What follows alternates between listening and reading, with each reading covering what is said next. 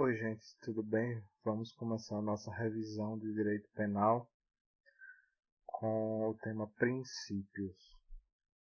Em primeiro lugar, vamos tratar dos princípios relacionados à missão fundamental do direito penal. O primeiro princípio é o princípio da exclusiva proteção de bens jurídicos. Ele significa né, que a criação dos tipos penais deve ser pautada pela proibição de comportamentos que, de alguma forma, exponham a perigo ou lesionem valores concretos essenciais para o ser humano, estabelecidos na figura do bem jurídico. E o segundo princípio é o da intervenção mínima. Significa que o direito penal só deve ser aplicado quando estritamente necessário, de modo que a sua intervenção fica condicionada ao fracasso das demais esferas de controle, caráter subsidiário, observando somente os casos de relevante lesão ou perigo de lesão ao bem jurídico tutelado, o caráter fragmentário, portanto, caráter subsidiário relaciona-se ao fracasso das demais esferas de controle e o caráter fragmentário é, em relação às lesões relevantes aos bens jurídicos. O princípio da insignificância ou bagatela se relaciona com esses princípios, pois o direito penal não deve se ocupar de condutas insignificantes, incapazes de lesar ou pelo menos de colocar em perigo o bem jurídico protegido pela lei penal.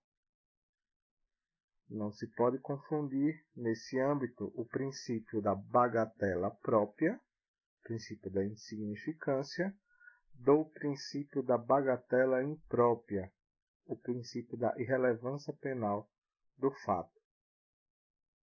No primeiro, a bagatela própria, a situação já nasce atípica, o fato é atípico por atipicidade material.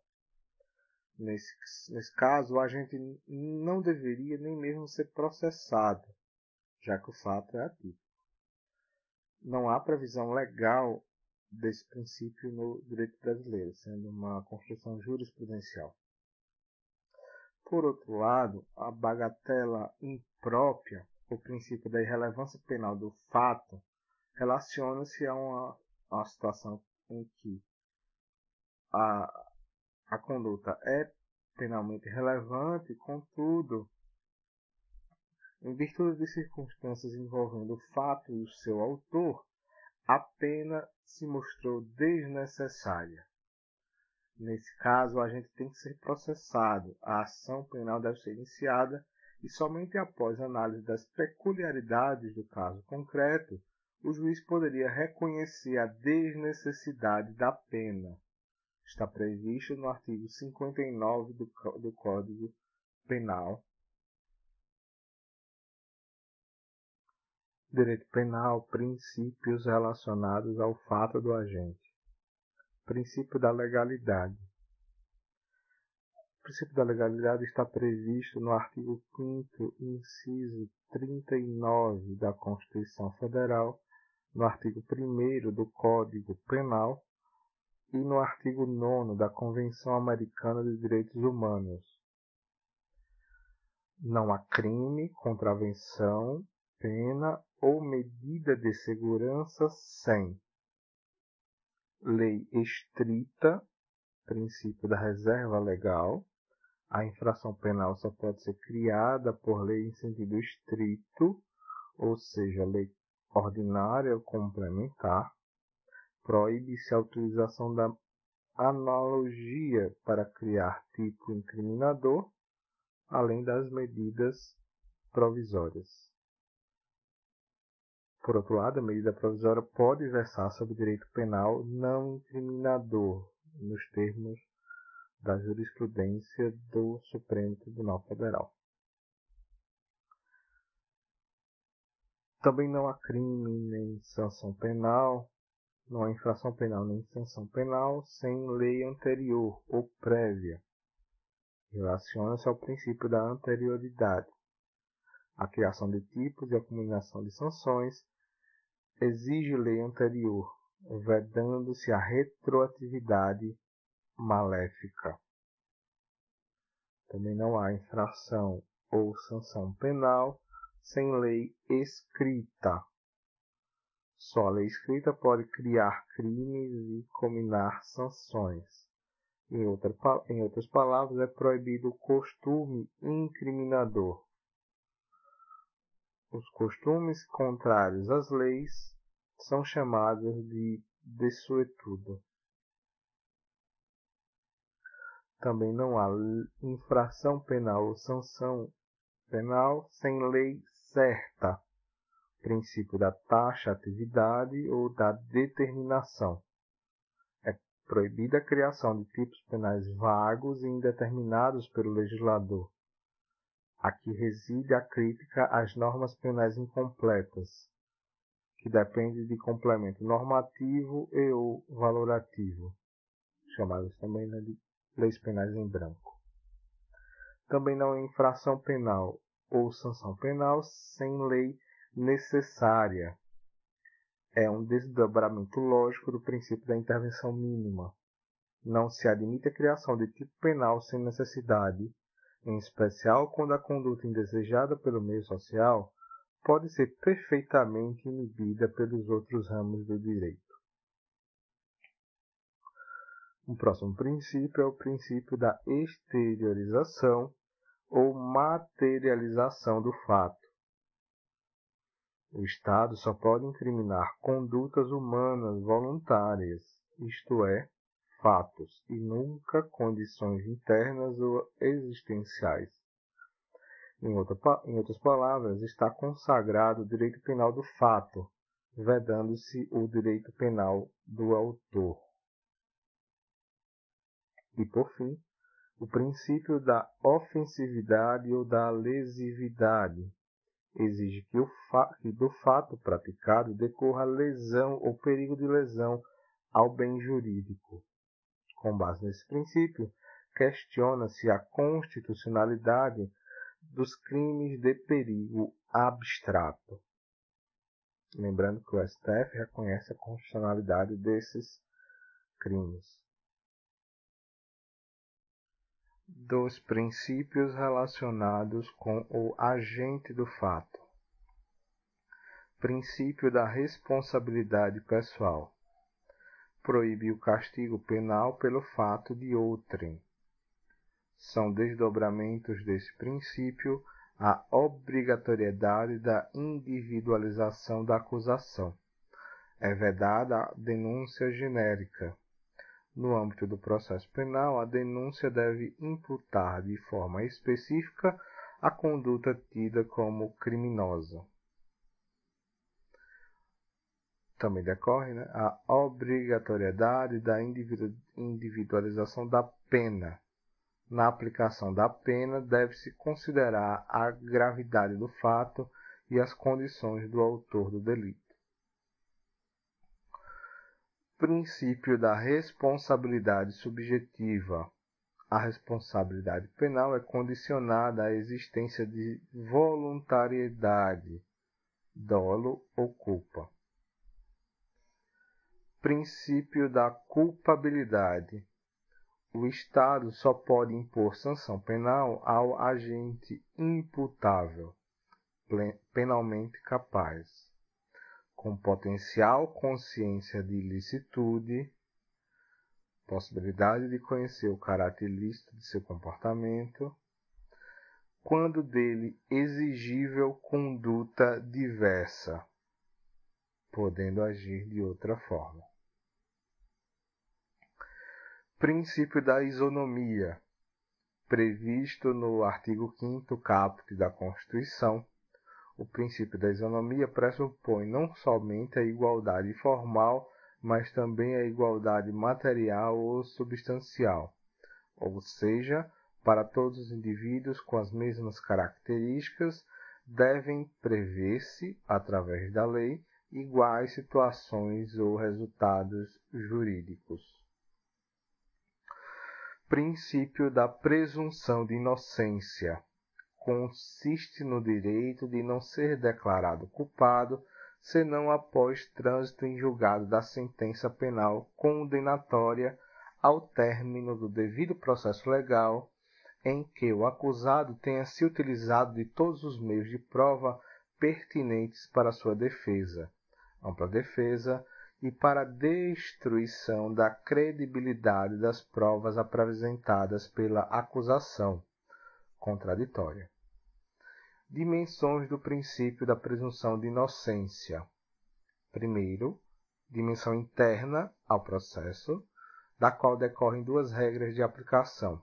Regra probatória, o chamado indúbio pro réu, recai sobre a acusação o ônus de comprovar a culpabilidade do acusado, além de qualquer dúvida razoável, e não deste de provar sua inocência. Segunda regra, regra de tratamento. A privação cautelar da liberdade de locomoção, sempre qualificada pela nota da excepcionalidade, somente se justifica em hipóteses estritas. Em outras palavras, a regra é que o acusado permaneça em liberdade durante o processo. A imposição de medidas cautelares pessoais é a exceção. E a segunda dimensão do princípio da presunção de inocência é a externa ao processo.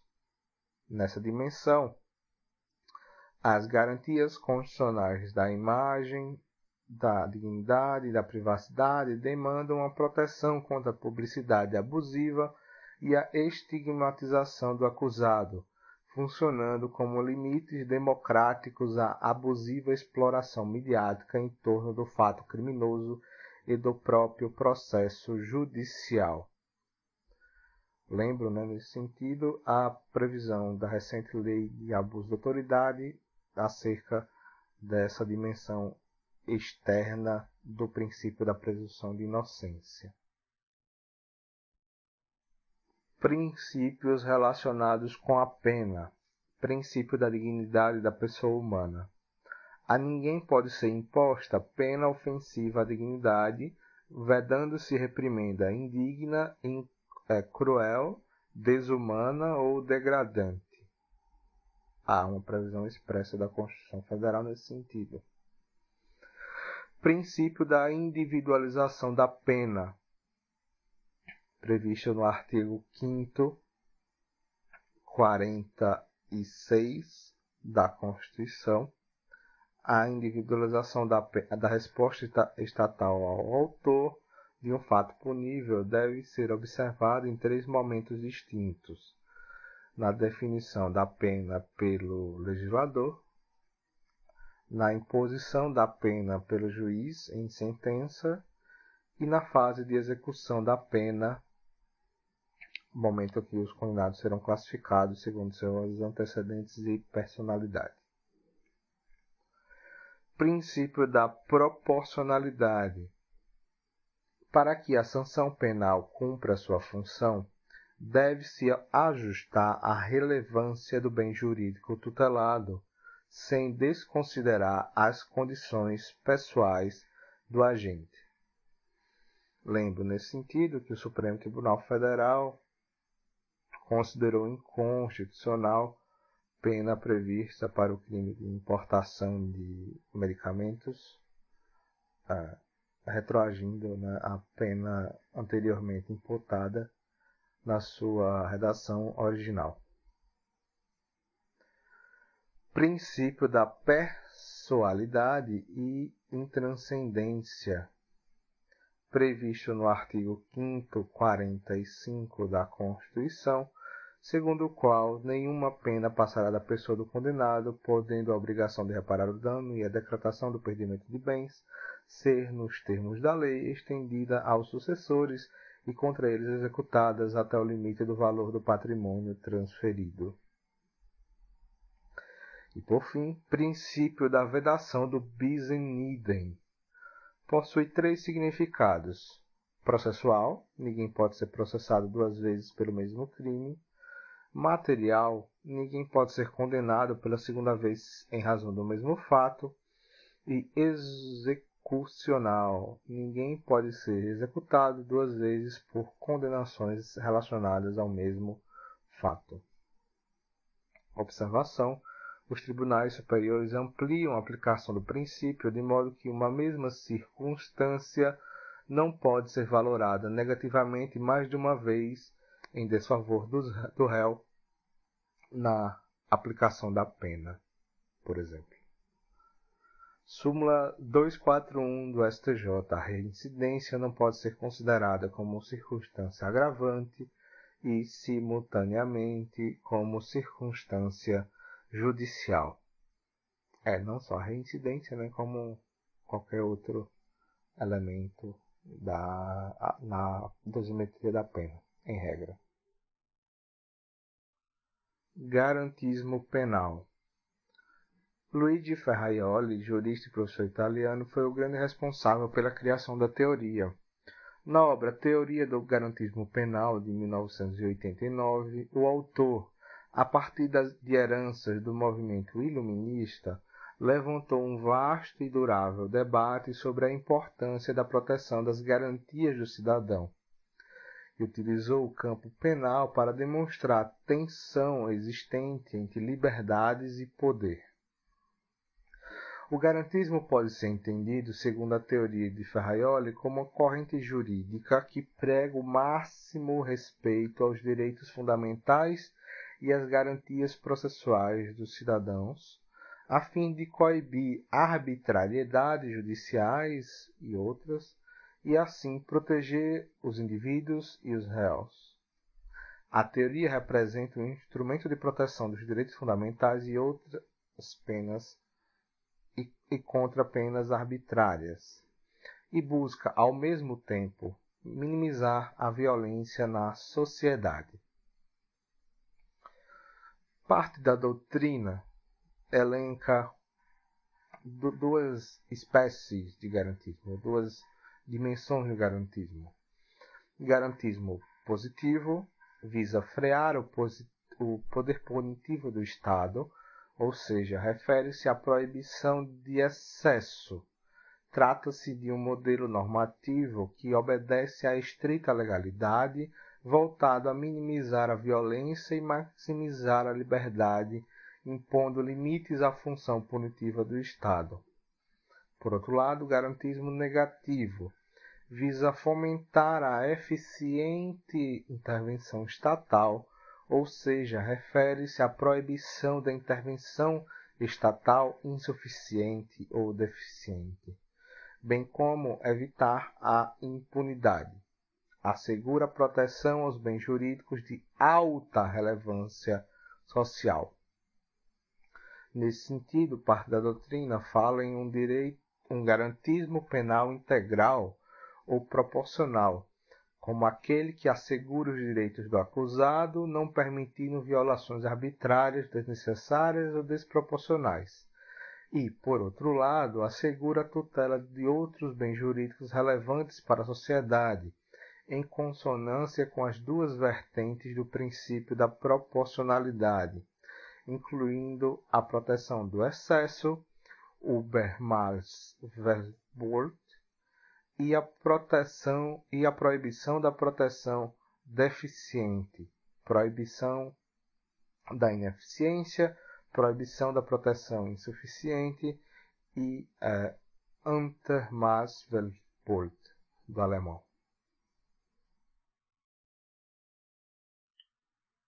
Direito penal, teoria do crime, conceito analítico de delito.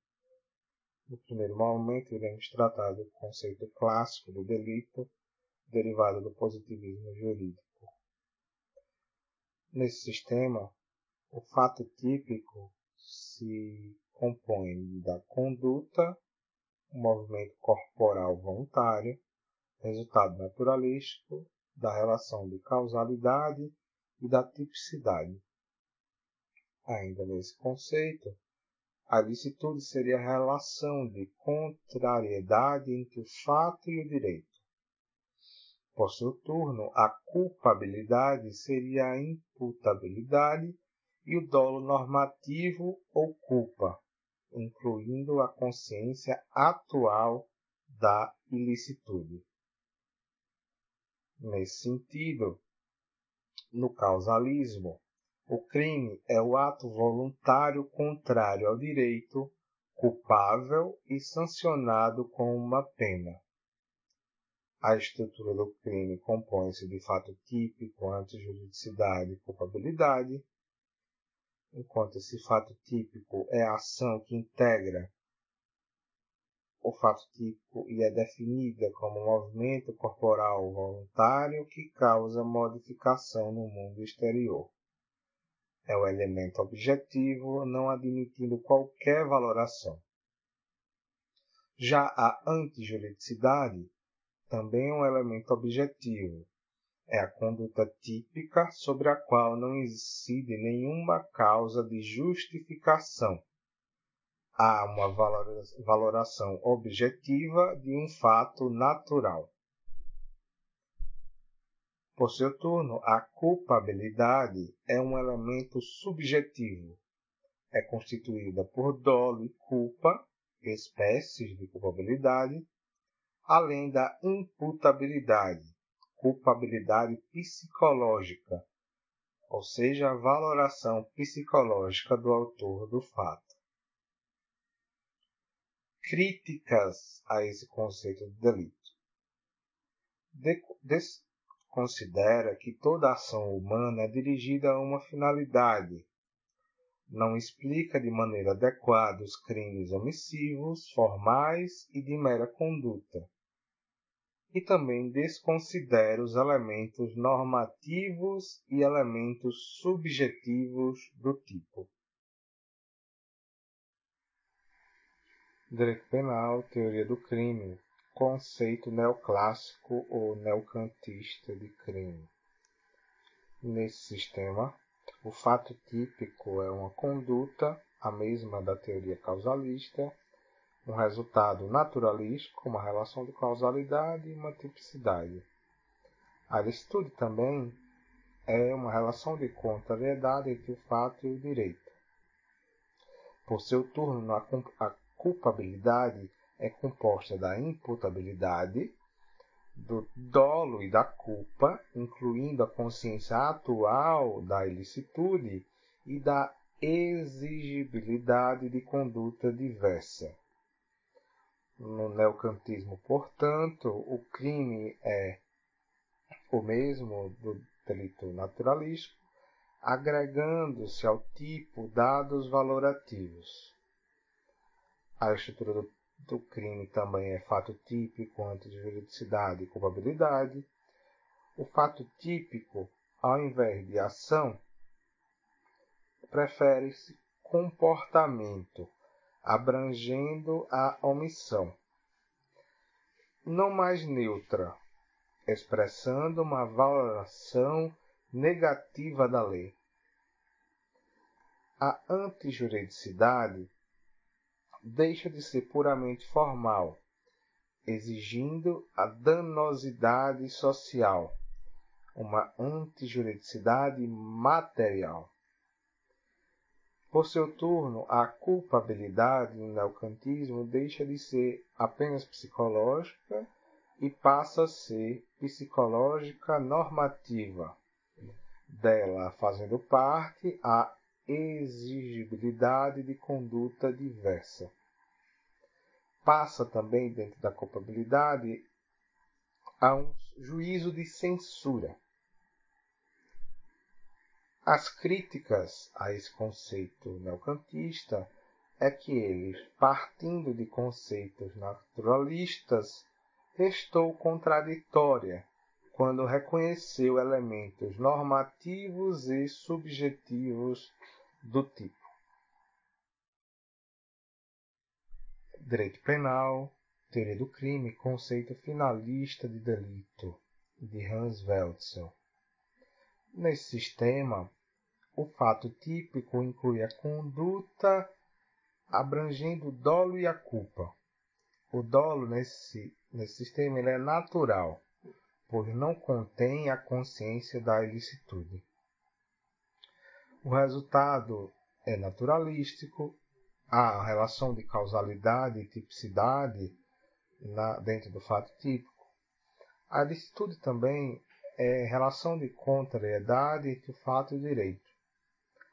A culpabilidade, por seu turno, inclui a imputabilidade, a potencial consciência da ilicitude e a exigibilidade de conduta diversa. No finalismo, o crime é comportamento humano voluntário dirigido a uma finalidade, além de ser antijurídico e reprovável. A estrutura do crime também é, pela doutrina majoritária, né, é um fato típico, antijurídico e culpável.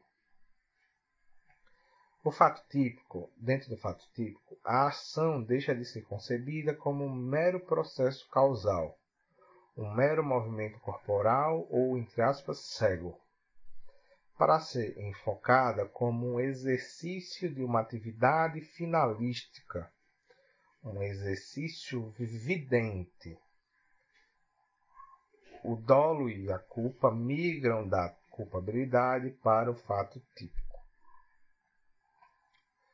A antijuridicidade no finalismo significa a contrariedade do fato a todo o ordenamento jurídico, o desvalor da conduta numa análise subjetiva. Por seu turno, a culpabilidade passa a ser normativa pura, acrescida de potencial consciência da ilicitude os elementos subjetivos da culpabilidade, que existiam na culpabilidade ou psicológicos, passam para o fato típico. Há, contudo, críticas a esse sistema. Entende-se, entende parte da doutrina que o, a finalidade não explica os crimes culposos, sendo frágil também nos crimes omissivos. Essa teoria, segundo os críticos, se concentrou na, no desvalor da conduta, ignorando o desvalor do resultado.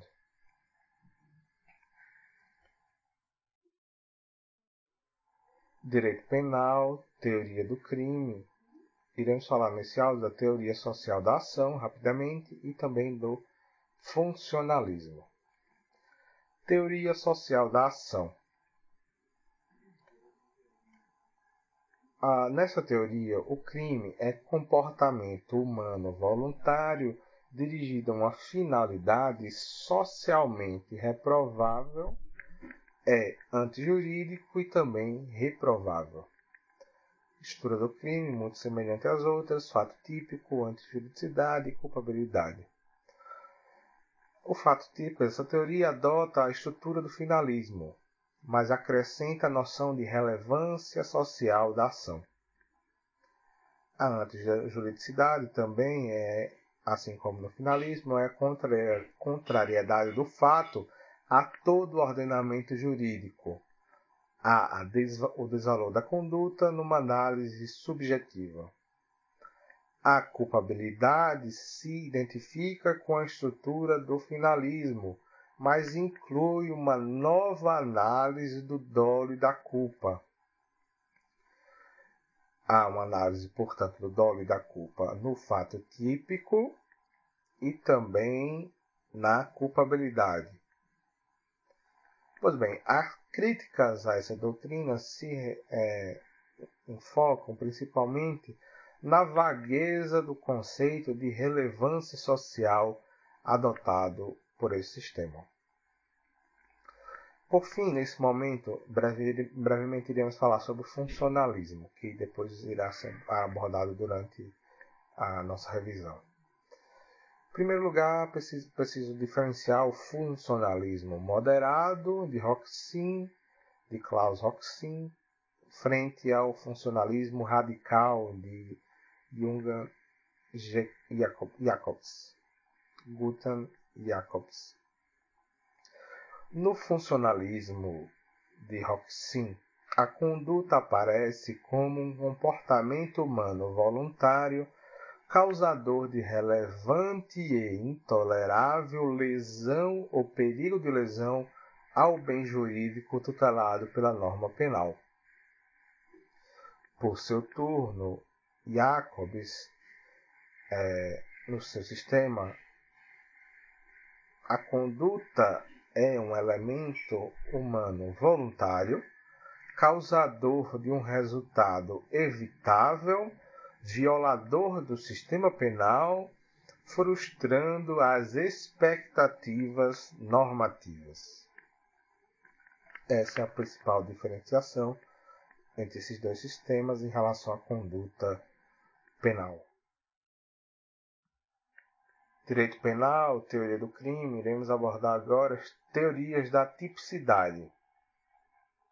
Primeira teoria da independência, de Belling, para essa teoria, não há ligação do fato típico com a ilicitude com a culpabilidade. O tipo de descreve apenas um comportamento, um acontecimento objetivo, sem qualquer valoração. Esse tipo penal é chamado de avalorado ou acromático, tipo sem juízo de valor, independente da ilicitude. Uma outra teoria é a teoria do caráter indiciário da ratio cognoscendi de Maia. Segundo essa teoria, ocorrendo o fato típico, há indício de ilicitude, que poderá ser afastada se ocorrer alguma de suas excludentes. Legítima defesa, estado de necessidade, etc é a concepção adotada pelo nosso Código Penal, segundo a teoria tradicional. Há, nessa teoria, a introdução de elementos valorativos no tipo. Causa, portanto, a inversão do ônus da prova quanto às causas de excludente de ilicitude. Uma terceira teoria é a teoria da essência, do, da ratio essendi ou da identidade de Metzger. Entende essa teoria que todas as condutas típicas são ilícitas. Tipicidade e ilicitude não são institutos distintos. O tipo penal é transformado em tipo injusto. Por seu turno, existe também a teoria dos elementos negativos do tipo ilicitude sem autonomia, a teoria do tipo total do injusto. Partindo da mesma premissa da teoria da raça essendi, todas as condutas típicas são ilícitas. No entanto, para essa teoria, as cláusulas, as causas de exclusão da ilicitude integram a tipicidade. Assim, para um fato ser típico, não deve estar presente nenhuma causa de exclusão da ilicitude. Por exemplo, se o agente mata alguém em legítima defesa, não haveria sequer a tipicidade. O crime, portanto, é tipo total do injusto mais culpabilidade. Por fim, existe ainda a teoria da tipicidade conglobante, teoria de Raul Zaffaroni. Para essa teoria, a tipicidade legal mais a antinormatividade dentro da tipicidade conglobante. Pois bem, ainda sobre a tipicidade, é importante distinguir o tipo normal, do tipo anormal, do tipo penal incompleto e do tipo incongruente. O tipo normal é aquele constituído apenas por elementos de ordem objetiva. O tipo anormal, por sua vez, é constituído por elementos subjetivos e ou normativos. Já o tipo penal é completo é o Instituto da Tentativa, também conhecido por crime perfeito, com atos tipo manco, truncado, carente ou imperfeito. Por seu turno, o tipo incongruente é, diz que os tipos penais que descrevem condutas formais são chamados de incongruentes, uma vez que neles há um descompasso entre a finalidade pretendida do agente, por exemplo, receber o resgate num crime de é, extorsão mediante sequestro, e a exigência típica. O tipo ele se contenta com a mera realização do sequestro com aquela finalidade e não necessariamente na obtenção do resgate que se configura mero exaurimento.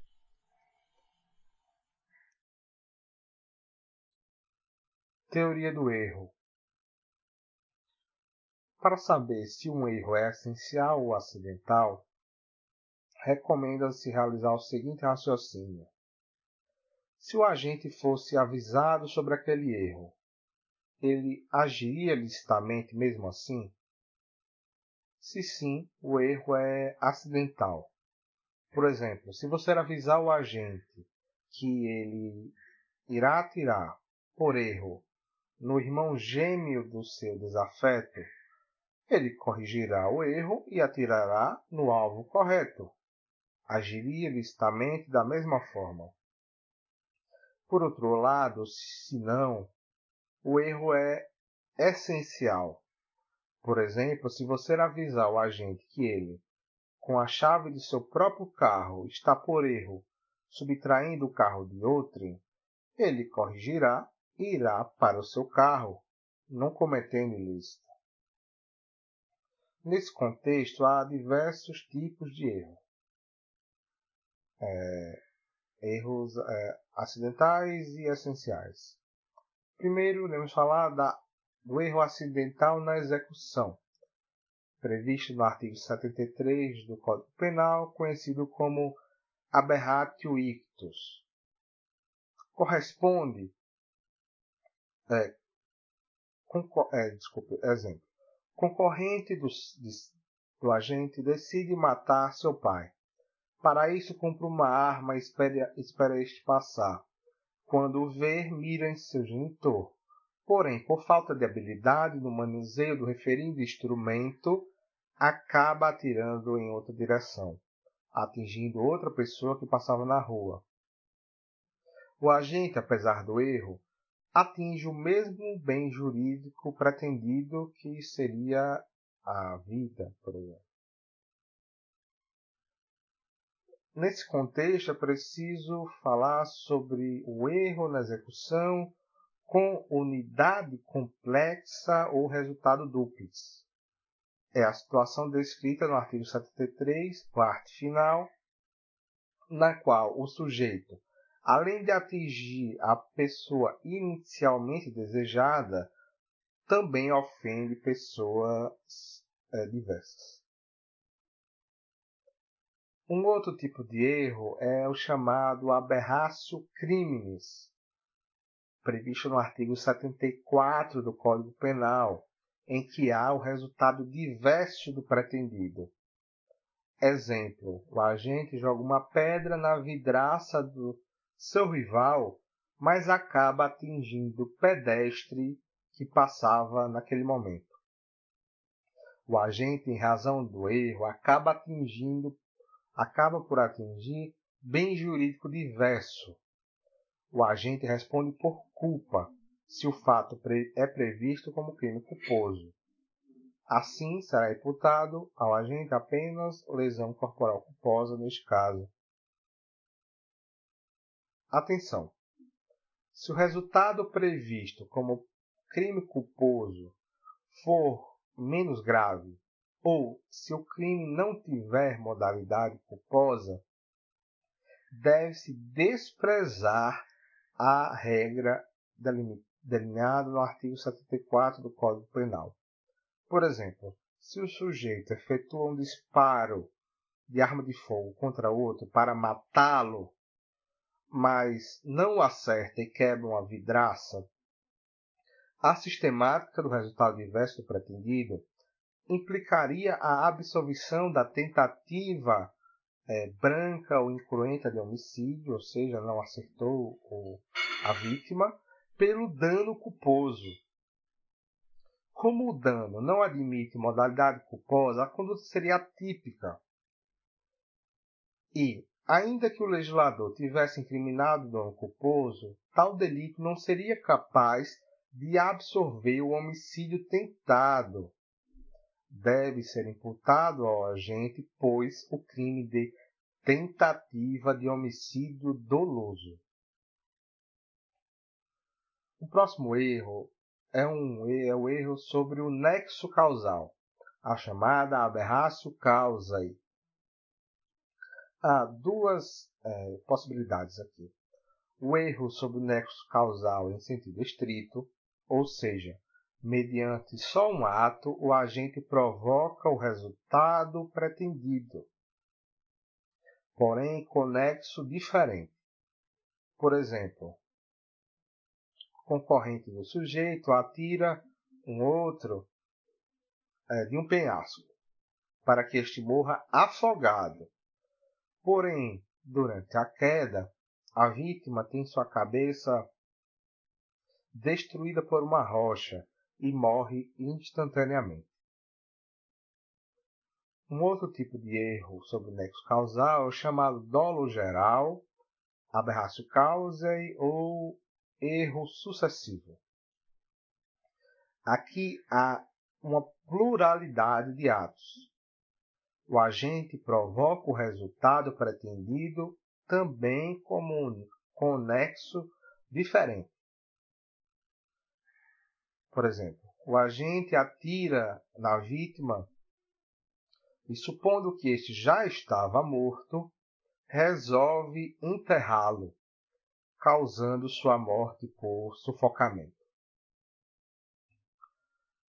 Deve-se, é, portanto, é, distinguir o erro de tipo essencial do erro de proibição. Já passando né, para um próximo assunto. O erro de tipo essencial, no erro de tipo essencial, o agente não sabe o que faz. No erro de tipo essencial, falta consciência sobre algum elemento objetivo do tipo.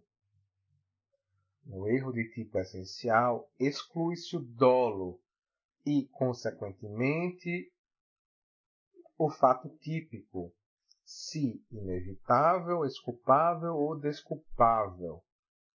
Excusável ou desculpável esse erro.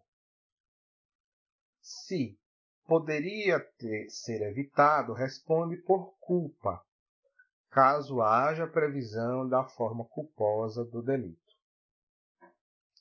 Por outro lado, o erro de proibição, o agente sabe o que faz, mas pensa que a sua conduta é lícita quando, na verdade, é proibida. Falta, portanto, no erro de proibição, consciência sobre a ilicitude. Neste, no erro de proibição, exclui-se a potencial consciência da ilicitude e, consequentemente, a culpabilidade, se o erro for inevitável excusável ou desculpável. Nesse caso, pode haver a diminuição da pena se o erro foi evitável ou inexcusável ou indesculpável. Direito penal, parte geral, iter criminis. Iremos falar agora sobre a diferença entre desistência voluntária e arrependimento eficaz, prevista no artigo 15 do Código Penal, e arrependimento posterior, previsto no artigo 16 do Código Penal. A desistência voluntária e arrependimento eficaz é, é denominado pela doutrina de ponto de ouro, Nesse, nessa situação, o agente retoma a situação de licitude da sua conduta, pois desiste de dar continuidade ao que se propôs por circunstância inerente à sua vontade, diferentemente, portanto, da tentativa perfeita. Nesse caso, não há consumação do crime. Na desistência voluntária, o agente desiste, mas ainda possui meios executórios disponíveis. Por outro lado, no arrependimento eficaz, o agente desiste após esgotar os meios executórios disponíveis. A sua natureza jurídica é controversa. Parte da doutrina aponta como causa excludente da tipicidade, parte da doutrina considera como causa extintiva da punibilidade. Prevalece a primeira corrente. Por outro lado, temos o arrependimento posterior, previsto no artigo 16 do Código Penal. É conhecido na doutrina como ponte de prata. Nessa situação, o agente não retoma a, a, a sua seu caráter de licitude da conduta. Não é beneficiado pela excludente da tipicidade ou punibilidade, enfim, mas terá a sua pena reduzida, no arrependimento posterior à consumação e é necessário a configuração de pelo menos três requisitos. Em primeiro lugar, o crime deve ter sido sem violência ou grave ameaça à pessoa. Parte da doutrina e jurisprudência consideram que violência contra a coisa ou violência culposa não exclui esse benefício. Segundo requisito, deve haver a reparação do dano ou restituição da coisa. Essa reparação deve ser voluntária. Não precisa ser espontânea, mas é, deve ser voluntária. Deve ser pessoal, salvo comprovada impossibilidade de fazê-lo. Por exemplo, o agente está preso e ele solicita que alguém faça reparação. E também deve ser integral, a reparação deve ser integral. Contudo, já decidiu o STF pela possibilidade de aplicação no caso de reparação parcial, quando analisada outras circunstâncias fáticas envolvendo o caso concreto. Ademais, é preciso afirmar que essa reparação independe da vontade da vítima, aceitar ou não a restituição ou reparação do dano. Por fim, o terceiro requisito para aplicação do arrependimento posterior é dele ser feito até o recebimento da denúncia ou queixa. Se porventura ocorrer essa reparação é, posterior ao recebimento e até o julgamento é, da, do caso, aplica-se a atenuante genérica prevista no artigo 65, inciso 3, a linha B, parte final do Código Penal. E, como já disse, né, na natureza jurídica desse arrependimento posterior é causa de diminuição de pena aplicada na terceira fase da dosimetria tria da pena. É, sobre esses conceitos, é importante diferenciá-los da chamada ponte de diamante, é, conhecida por parte da doutrina né, como os benefícios gerados a partir da colaboração premiada, que inclui a possibilidade, inclusive, de perdão judicial. Entende parte da doutrina e jurisprudência que, no caso do arrependimento posterior, quanto mais rápida for a reparação do dano, claro, sempre antes do recebimento da denúncia, maior será o grau de redução de pena.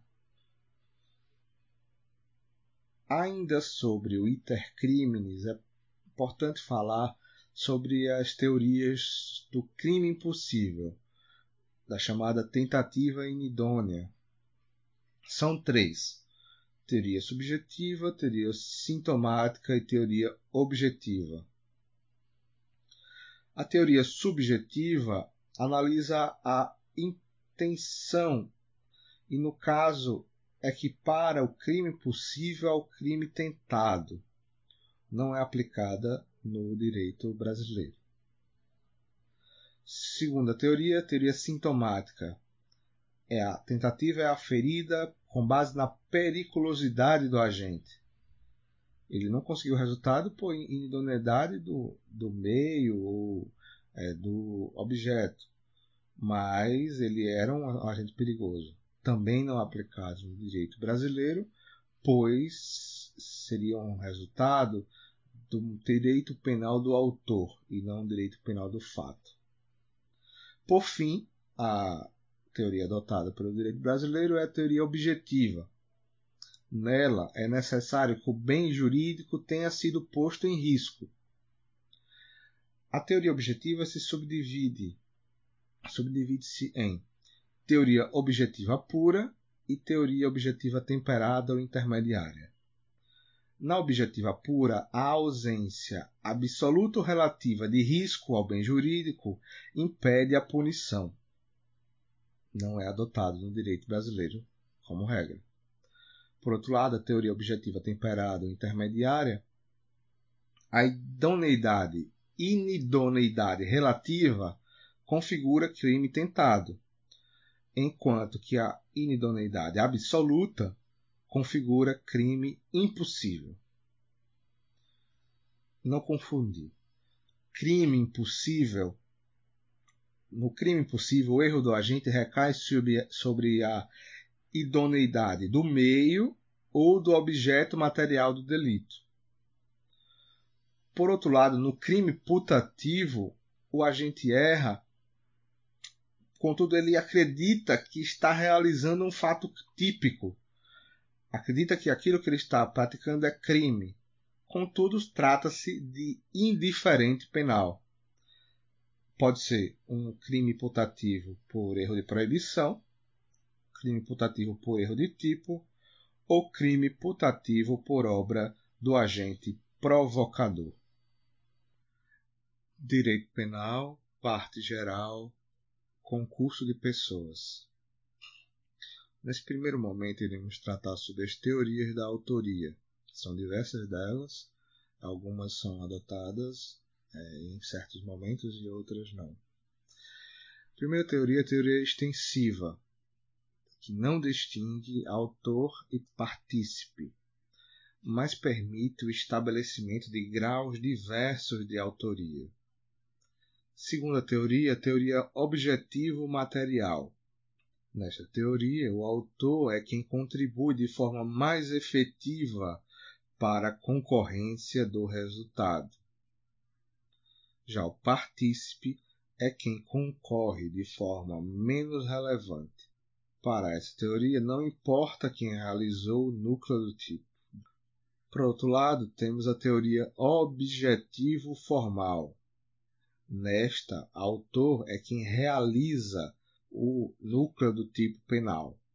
Já o partícipe é quem concorre para o crime sem realizar o núcleo do tipo penal. Embora controverso, parte considerável da doutrina adota esta teoria. Por fim, temos a teoria do domínio do fato.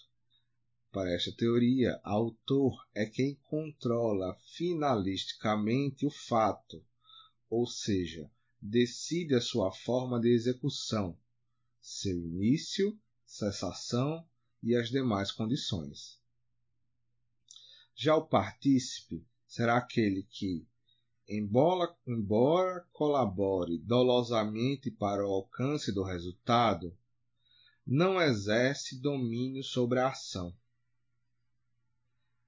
Essa teoria só se aplica aos crimes dolosos e comissivos.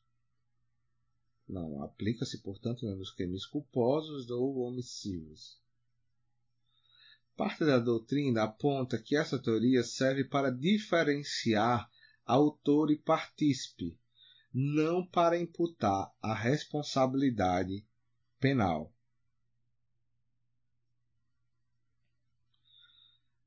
Importante diferenciar ainda a autoria mediata, a coautoria, autoria colateral, autoria incerta, autoria ignorada, a figura do partícipe, etc. Vários conceitos importantes dentro deste ponto. A autoria imediata, o autor indireto e imediato é aquele que, sem realizar diretamente a conduta típica, comete o crime por ato de interposta pessoa, utilizada como seu instrumento. São essas as hipóteses, dentre outras. O terceiro não tem culpabilidade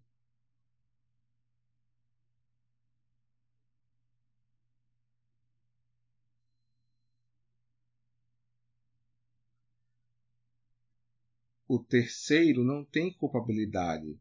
Por exemplo, no caso de inimputabilidade, coação moral irresistível ou obediência hierárquica.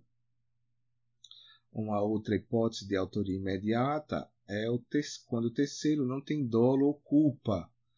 No caso de coação física irresistível, casos de estados de consciência, além da possibilidade de um erro determinado por terceiro. No caso da autoria imediata, não há concursos de agentes, porque, pois não há vínculo subjetivo entre as duas partes. Apenas o autor imediato será responsabilizado. Segundo a doutrina, parte da doutrina, não existe autoria imediata nos crimes culposos. Outro conceito importante é né, o conceito de coautoria. Nesse caso, há mais de um autor praticando o núcleo do tipo penal. Parte da doutrina entende que os crimes de mão própria não admitem coautoria em regra uma exceção apontada é a falsa perícia, prevista no artigo 342 do Código Penal, em que dois peritos podem assinar o mesmo documento.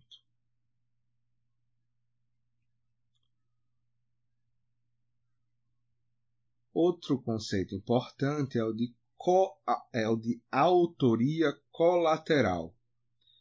Nesse caso, duas pessoas desconhecendo a intenção da outra, pelo menos duas pessoas, praticam determinada conduta visando ao mesmo resultado. Nesse caso, não há concurso de pessoas, pois ausente o vínculo subjetivo entre elas. Um outro conceito importante é o de autoria incerta. Nesse caso, não se sabe qual dos dois autores causou o resultado. Aponta-se é, parte, parte da doutrina que deve ser aplicado o princípio do indúbio pro réu. Haverá, incidirá, portanto, a pena apenas pela tentativa. Um outro conceito importante é o de autoria ignorada. Neste caso, não é possível saber quem praticou a conduta.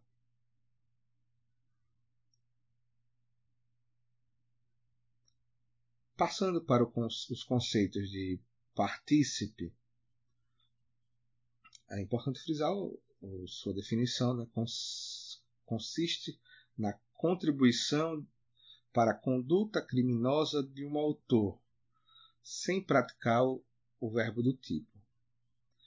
O partícipe não tem o domínio do fato, mas induz, instiga ou auxilia o autor.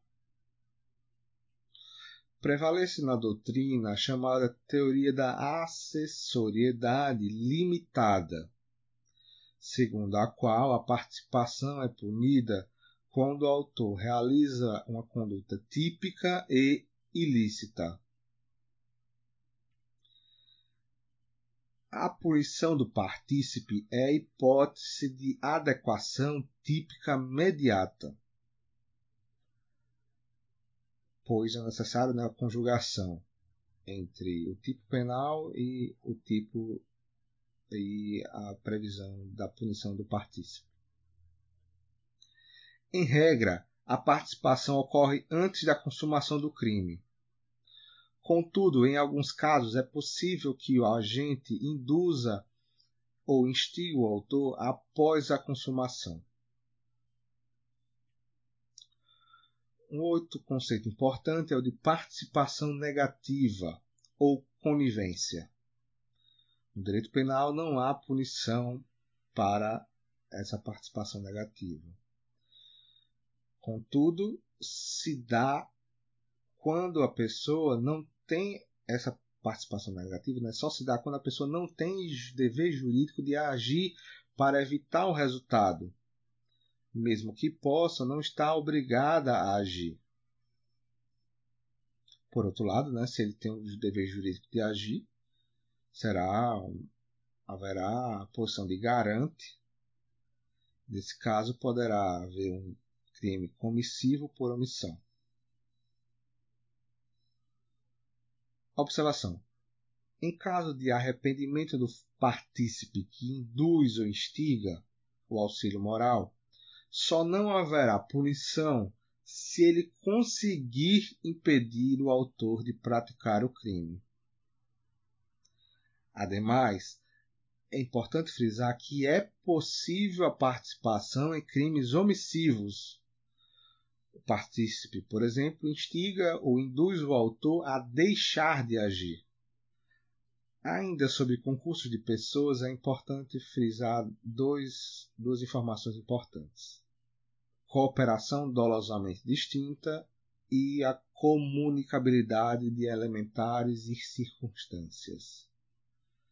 Sobre a cooperação dolosamente distinta, prevista no artigo 29, é, parágrafo 2 do Código Penal, um dos agentes quis participar de crime menos grave, mas acabou concorrendo para a prática de um crime mais grave. No caso de não ser previsível o resultado mais grave, o concorrente que não quis participar deste crime mais grave responde apenas pelo menos grave.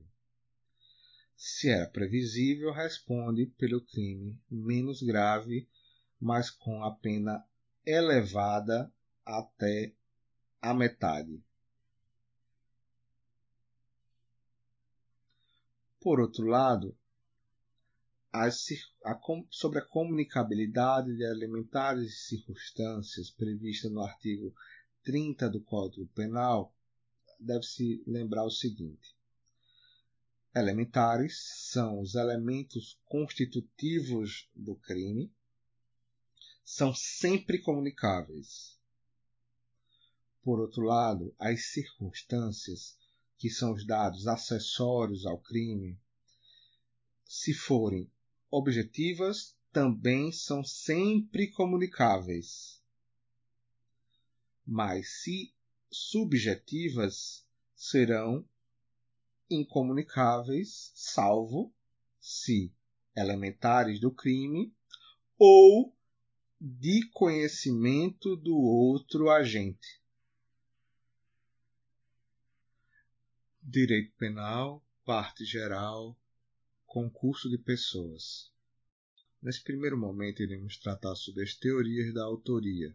São diversas delas, algumas são adotadas é, em certos momentos e outras não. A primeira teoria é a teoria extensiva, que não distingue autor e partícipe, mas permite o estabelecimento de graus diversos de autoria.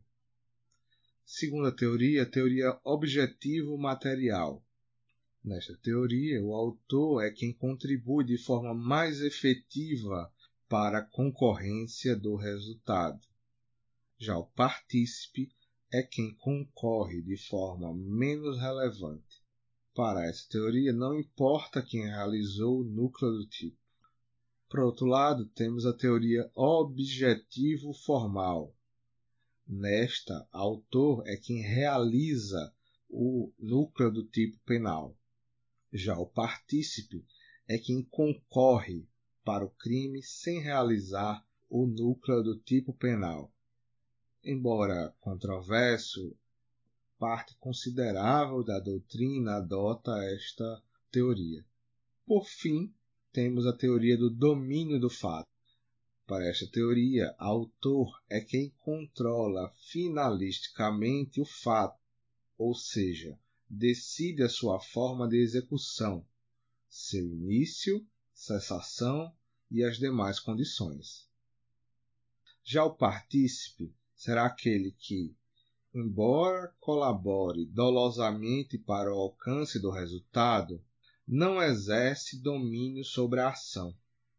Essa teoria só se aplica aos crimes dolosos e comissivos. Parte da doutrina aponta que essa teoria serve para diferenciar autor e partícipe, não para imputar a responsabilidade penal. Importante diferenciar ainda a autoria mediata, a coautoria, autoria colateral, autoria incerta, autoria ignorada, etc. A autoria mediata, o autor indireto e imediato é aquele que, sem realizar diretamente a conduta típica, comete o crime por ato de interposta pessoa, utilizada como seu instrumento. São essas as hipóteses, dentre outras. O terceiro não tem culpabilidade, por exemplo, no caso de inimputabilidade, coação moral irresistível ou obediência hierárquica. Uma outra hipótese de autoria imediata é o quando o terceiro não tem dolo ou culpa, no caso de coação física irresistível, casos de estados de consciência, além da possibilidade de um erro determinado por terceiro. No caso da autoria mediata, não há concursos de agentes, pois não há vínculo subjetivo entre as duas partes. Apenas o autor mediato será responsabilizado. Segundo doutrina, parte da doutrina, não existe autoria mediata nos crimes culposos. Outro conceito importante é né, o conceito de coautoria. Nesse caso, há mais de um autor praticando o núcleo do tipo penal. Parte da doutrina entende que os crimes de mão própria não admitem coautoria em regra. Uma exceção apontada é a falsa perícia, prevista no artigo 342 do Código Penal, em que dois peritos podem assinar o mesmo documento. Outro conceito importante é o de é o de autoria colateral. Nesse caso, duas pessoas desconhecendo a intenção da outra, pelo menos duas pessoas, praticam determinada conduta visando ao mesmo resultado. Nesse caso, não há concurso de pessoas, pois ausente o vínculo subjetivo entre elas. Um outro conceito importante é o de autoria incerta. Nesse caso, não se sabe qual dos dois autores causou o resultado. Aponta-se, parte da doutrina, que deve ser aplicado o princípio do indúbio pro réu. Incidirá, portanto, a pena apenas pela tentativa. Um outro conceito importante é o de autoria ignorada. Neste caso, não é possível saber quem praticou a conduta. Passando para os conceitos de partícipe, o partícipe não tem o domínio do fato, mas induz instiga ou auxilia o autor. Prevalece na doutrina a chamada teoria da acessoriedade limitada, segundo a qual a participação é punida quando o autor realiza uma conduta típica e ilícita. A punição do partícipe é a hipótese de adequação típica mediata. Em regra, a participação ocorre antes da consumação do crime. Contudo, em alguns casos é possível que o agente induza ou instigue o autor após a consumação. Um outro conceito importante é o de participação negativa ou conivência. No direito penal não há punição para essa participação negativa. Quando a pessoa não tem essa participação negativa, né, só se dá quando a pessoa não tem dever jurídico de agir para evitar o resultado, mesmo que possa, não está obrigada a agir. Por outro lado, né, se ele tem o dever jurídico de agir, será haverá a posição de garante. Nesse caso, poderá haver um crime comissivo por omissão.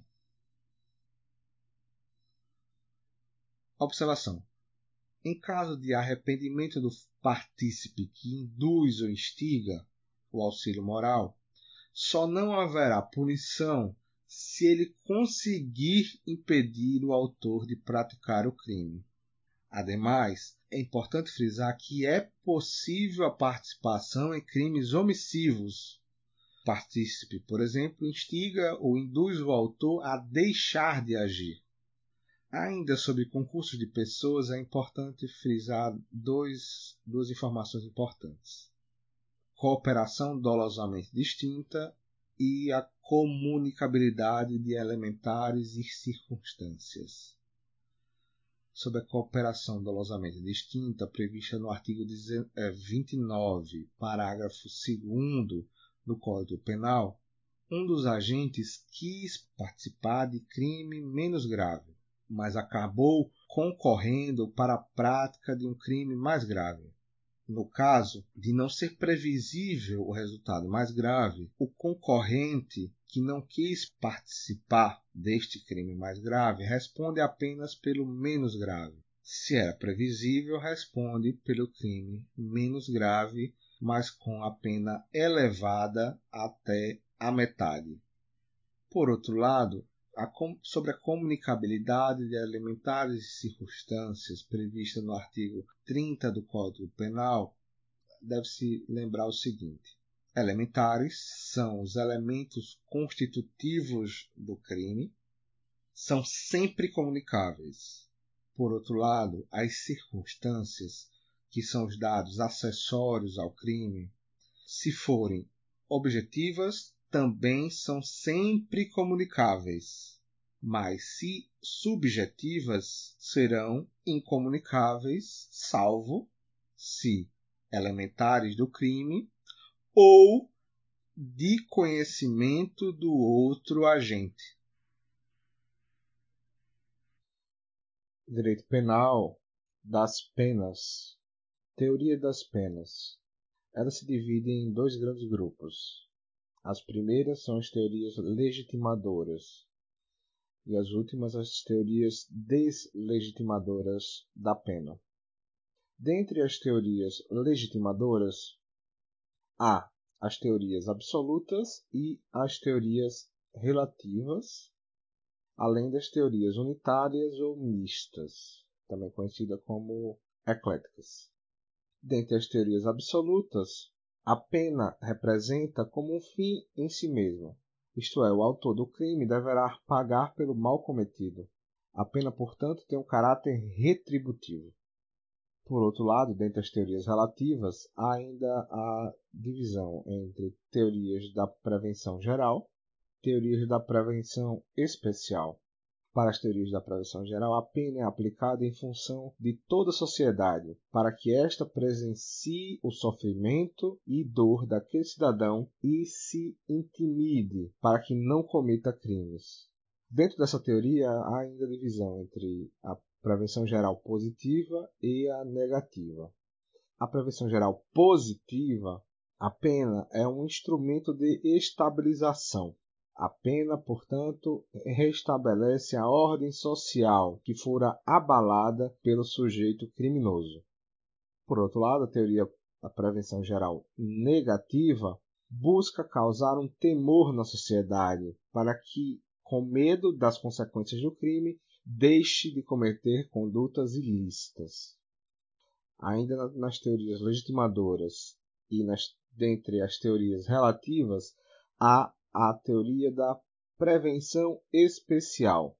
Para esta, a pena atua sobre o indivíduo ou grupo para evitar que este volte a delinquir.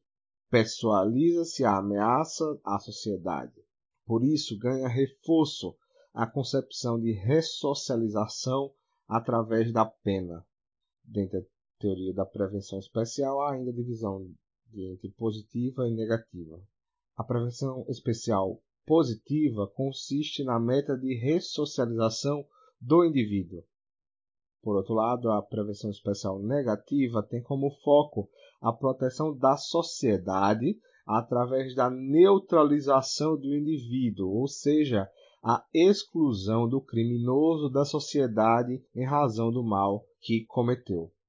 Ainda dentre as teorias legitimadoras, há as teorias unitárias, mistas ou ecléticas. Um caráter inicial é que a pena possui funções múltiplas, não havendo incompatibilidade em se reconhecer que é possível uma função preventiva e retribucionista da pena. Por outro lado, há as teorias deslegitimadoras da pena. Estas abominam a intervenção do Estado sob o manto do direito de punir. Desacredita-se a suposta eficiência do sistema penal como legitimante do controle social. Entre estas teorias, há destaque para o abolicionismo penal e o minimalismo penal. Passando para os conceitos, sanção penal é um gênero da, da qual são espécies a pena e a medida de segurança. Pena é espécie de sanção penal consistente na privação de determinados bens jurídicos, cujo pressuposto é a culpabilidade do agente. Por outro lado, a medida de segurança também é a espécie de sanção penal mas possui como pressuposto a periculosidade do agente. Aplica-se medida de segurança aos inimputáveis e aos semi-imputáveis. Uma observação. Antes da reforma da parte geral do Código Penal em 1984, o sistema adotado era o do duplo binário, pelo qual o semi-imputável cumpria a pena e depois, se ainda necessitasse de especial tratamento curativo, era submetido à medida de segurança. Atualmente, o sem-imputável cumpre pena diminuída ou medida de segurança. Logo, percebe-se que o Código Penal adotou o sistema vicariante ou unitário, pelo qual o réu somente cumpre uma das sanções penais. Há, para o semi-imputável, uma redução de um terço a dois terços causa obrigatória de diminuição de pena, podendo, é, ademais, o juiz converter a pena em medida de segurança se entender que esta é benéfica ao réu, conforme artigo 98 do Código Penal. Acerca da aplicação da pena Atualmente adota-se o sistema Nelson-Hungria ou trifásico de aplicação da pena. Neste, há a divisão em três fases. Primeira fase, onde a aplicação da pena base são fixadas com base nas circunstâncias judiciais, previstas no artigo 59 do Código Penal e em legislação extravagante. Na segunda fase, onde se fixa a pena intermediária, após a fixação da pena base na primeira fase, são analisadas as circunstâncias agravantes e atenuantes genéricas. Na primeira e segunda fase, o juiz não pode fixar a pena fora dos limites máximos e mínimos combinados pelo legislador. Já na terceira fase, há a fixação da pena definitiva. Após a pena intermediária, são aplicadas as causas de aumento e diminuição, majorantes e minorantes, respectivamente. Nesta etapa, o juiz pode fixar a pena além ou aquém dos limites fixados pelo legislador. Passando para um estudo mais pormenorizado da primeira fase da dosimetria, entende o STJ que os elementos inerentes ao próprio tipo penal não podem ser considerados para exasperação da pena base. A primeira fase é o momento em que o julgador efetivamente individualiza a pena pelas circunstâncias ali analisadas. Porém, o julgador não pode agir com livre arbítrio.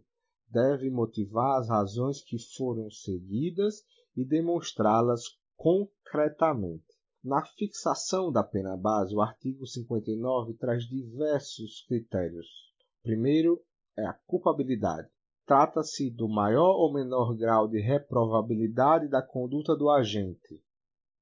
Não se deve confundir a culpabilidade com, por exemplo, a culpabilidade como terceiro substrato do crime. Segundo o STJ, o fato do agente ter se aproveitado para a prática do crime da situação de vulnerabilidade emocional e psicológica da vítima, decorrente da morte de seu filho em razão do erro médico, pode constituir motivo idôneo para a valoração negativa da sua culpabilidade. Outras circunstâncias são os antecedentes. São maus antecedentes as condenações transitadas em julgado que, por alguma razão, não podem ser enquadradas no conceito de reincidência, que é uma agravante genérica.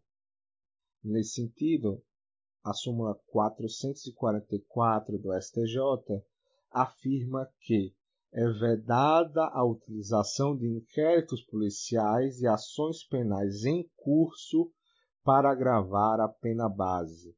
No mesmo sentido, a súmula 636 do STJ afirma que a folha de antecedentes criminais é documento suficiente para comprovar os maus antecedentes e a reincidência.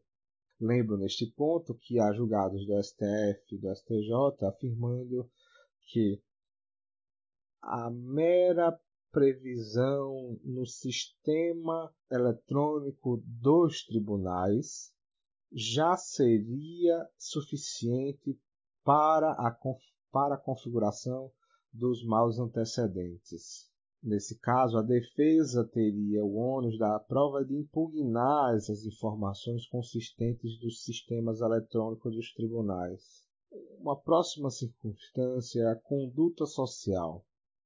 Representa o comportamento do agente no meio familiar, no ambiente de trabalho e no relacionamento com outros indivíduos tanto o STF quanto o STJ não admitem a utilização de crimes anteriores como em referência à conduta social. Portanto, os antecedentes sociais do réu não se confundem com seus antecedentes criminais. Assim, não se mostra correto o magistrado utilizar condenações anteriores transitadas em julgado como conduta social desfavorável. Uma outra circunstância é a, a valoração negativa da personalidade, embora possa prescindir de laudos técnicos, exige uma análise mais ampla da índole do réu, do seu comportamento e do seu modo de vida. Uma outra circunstância é os motivos do crime. É uma análise dos fatos que motivaram o agente a praticar o crime. Também uma outra circunstância é são as circunstâncias do crime. São os aspectos objetivos e subjetivos de natureza acidental que envolvem o delito, ou seja, não fazem parte da essência do crime. Uma outra circunstâncias são as consequências do crime. A análise das consequências envolve a verificação da intensidade da lesão causada pela conduta. Se é normal, além do que originalmente prevê o próprio tipo penal, essa circunstância deve ser valorada negativamente. Por fim, a última circunstância do artigo 59 é o comportamento da vítima. Se o comportamento da vítima em nada contribuiu para o delito, isso significa que essa circunstância judicial é neutra, de forma que não pode ser utilizada para aumentar a pena imposta ao réu. Pois bem, em seguida, vamos aprofundar um pouco sobre a segunda fase da dosimetria da pena. Nesta, como dito, analisa-se a presença de agravantes, artigos 61 e 62 do Código Penal, e atenuantes, artigos 65 e 66. Neste ponto, é importante citar a súmula 231 do STJ, que afirma a incidência de, da circunstância atenuante não pode conduzir à redução da pena abaixo do mínimo legal.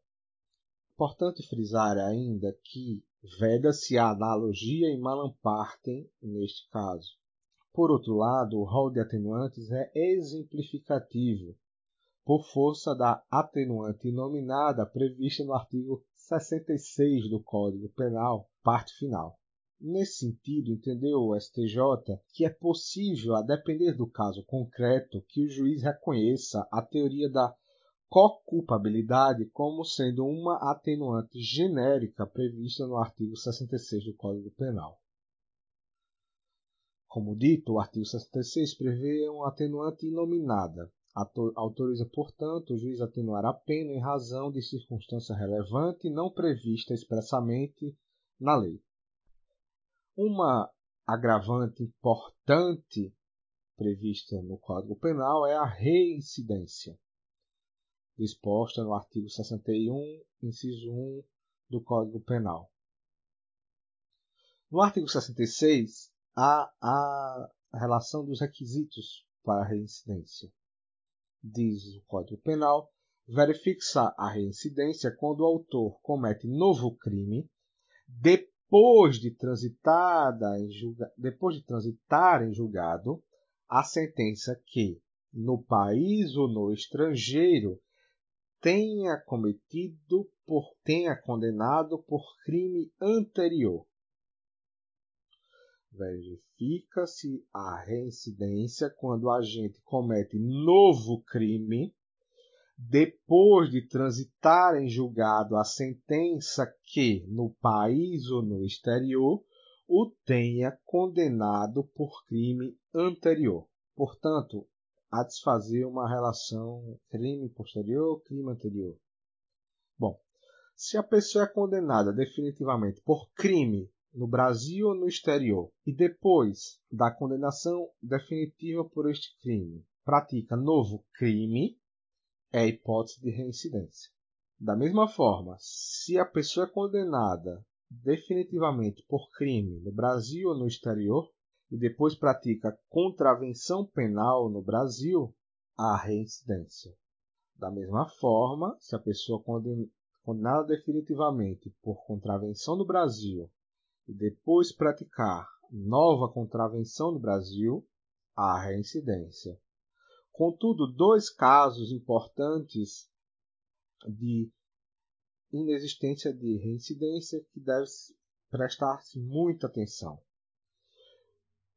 primeiro lugar, se uma pessoa é condenada definitivamente por contravenção penal e depois pratica no Brasil, é, contravenção penal praticada no Brasil, e depois pratica um novo crime, não há reincidência.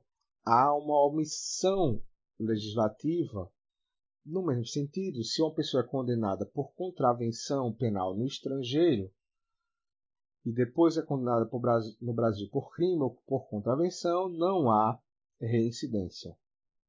Ou seja, a contravenção penal no estrangeiro não influi na pena no Brasil. E contravenção penal no Brasil a pena gera reincidência se for praticada nova contravenção. Se for praticado um novo crime, não há reincidência por uma omissão legislativa.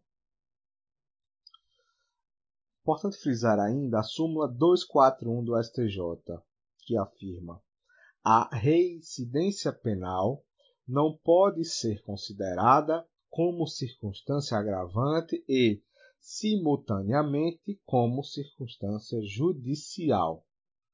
Contudo, há a possibilidade de multireincidência, mais de uma reincidência, portanto, será possível essa aplicação. Atenção! O Código Penal adota o sistema da temporariedade em relação à reincidência, ou seja, os efeitos da reincidência perduram pelo prazo máximo de cinco anos, contados da data do cumprimento ou da extinção da pena. Após esse período, ocorre a caducidade da condenação anterior para fins de reincidência. Outra atenção. A existência de condenação anterior, ocorrida em prazo superior a cinco anos após a extinção da pena ou seu cumprimento,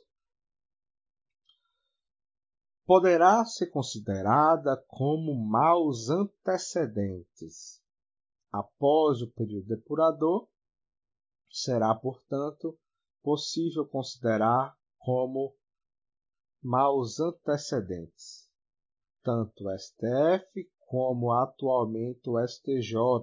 O STF, inclusive, decidiu a matéria no âmbito de repercussão geral. A tese foi a seguinte: não se aplica para o reconhecimento dos maus antecedentes o prazo de prescrição da reincidência previsto no artigo 64, inciso 1 do Código Penal. Este é o tema 150 da repercussão geral, julgado em agosto de 2020.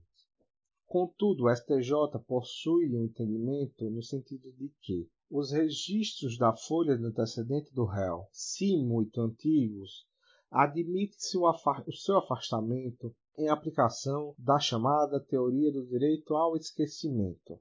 Um parênteses. O STF não reconhece esse direito ao esquecimento em uma situação específica relacionada ao direito civil. Fecha parênteses.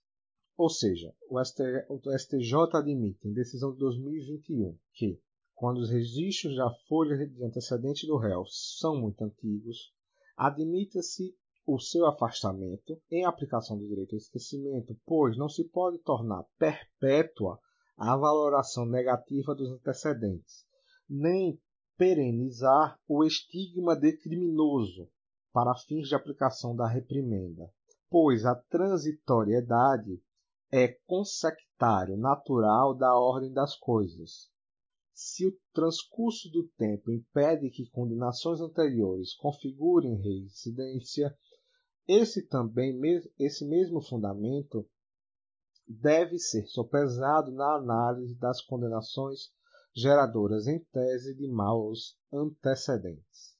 Essa foi uma decisão da sexta turma do STJ.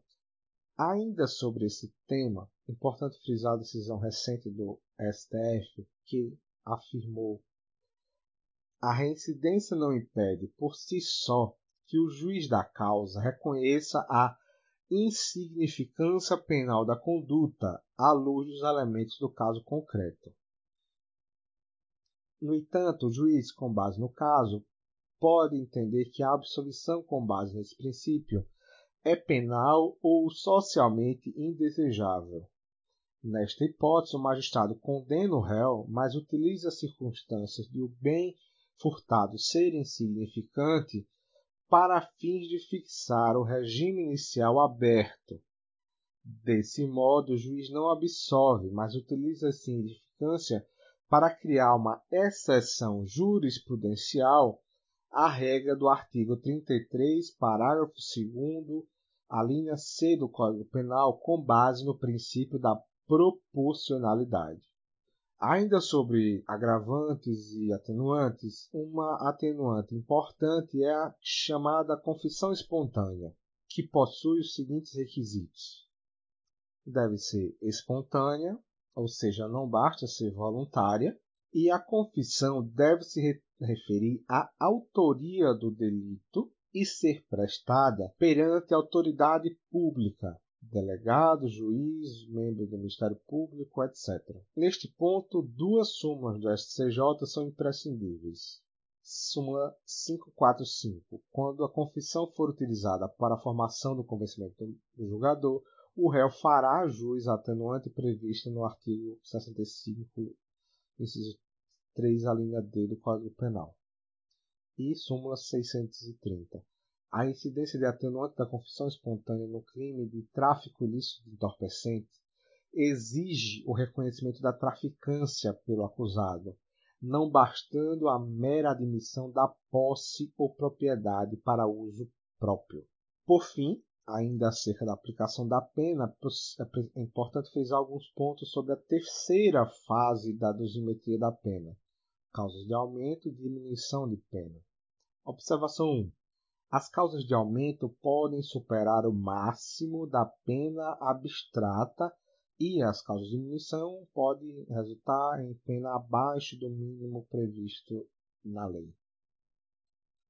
Observação 2. No concurso de majorantes e minorantes, prevista na parte geral do Código Penal, o juiz deverá aplicar todas elas.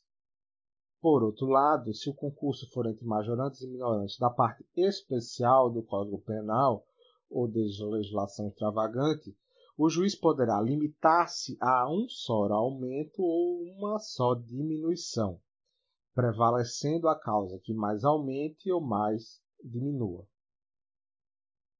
Neste ponto, duas súmulas. 442 afirma: é inadmissível aplicar ao furto qualificado pelo concurso de agentes a majorante prevista para o roubo. E súmula 443. O aumento na terceira fase de aplicação da pena no crime de roubo circunstanciado exige fundamentação concreta, não sendo suficiente para sua exasperação a mera indicação do número de majorantes. Agora iremos passar para as penas em espécie: pena privativa de liberdade, restritiva de direito e multa.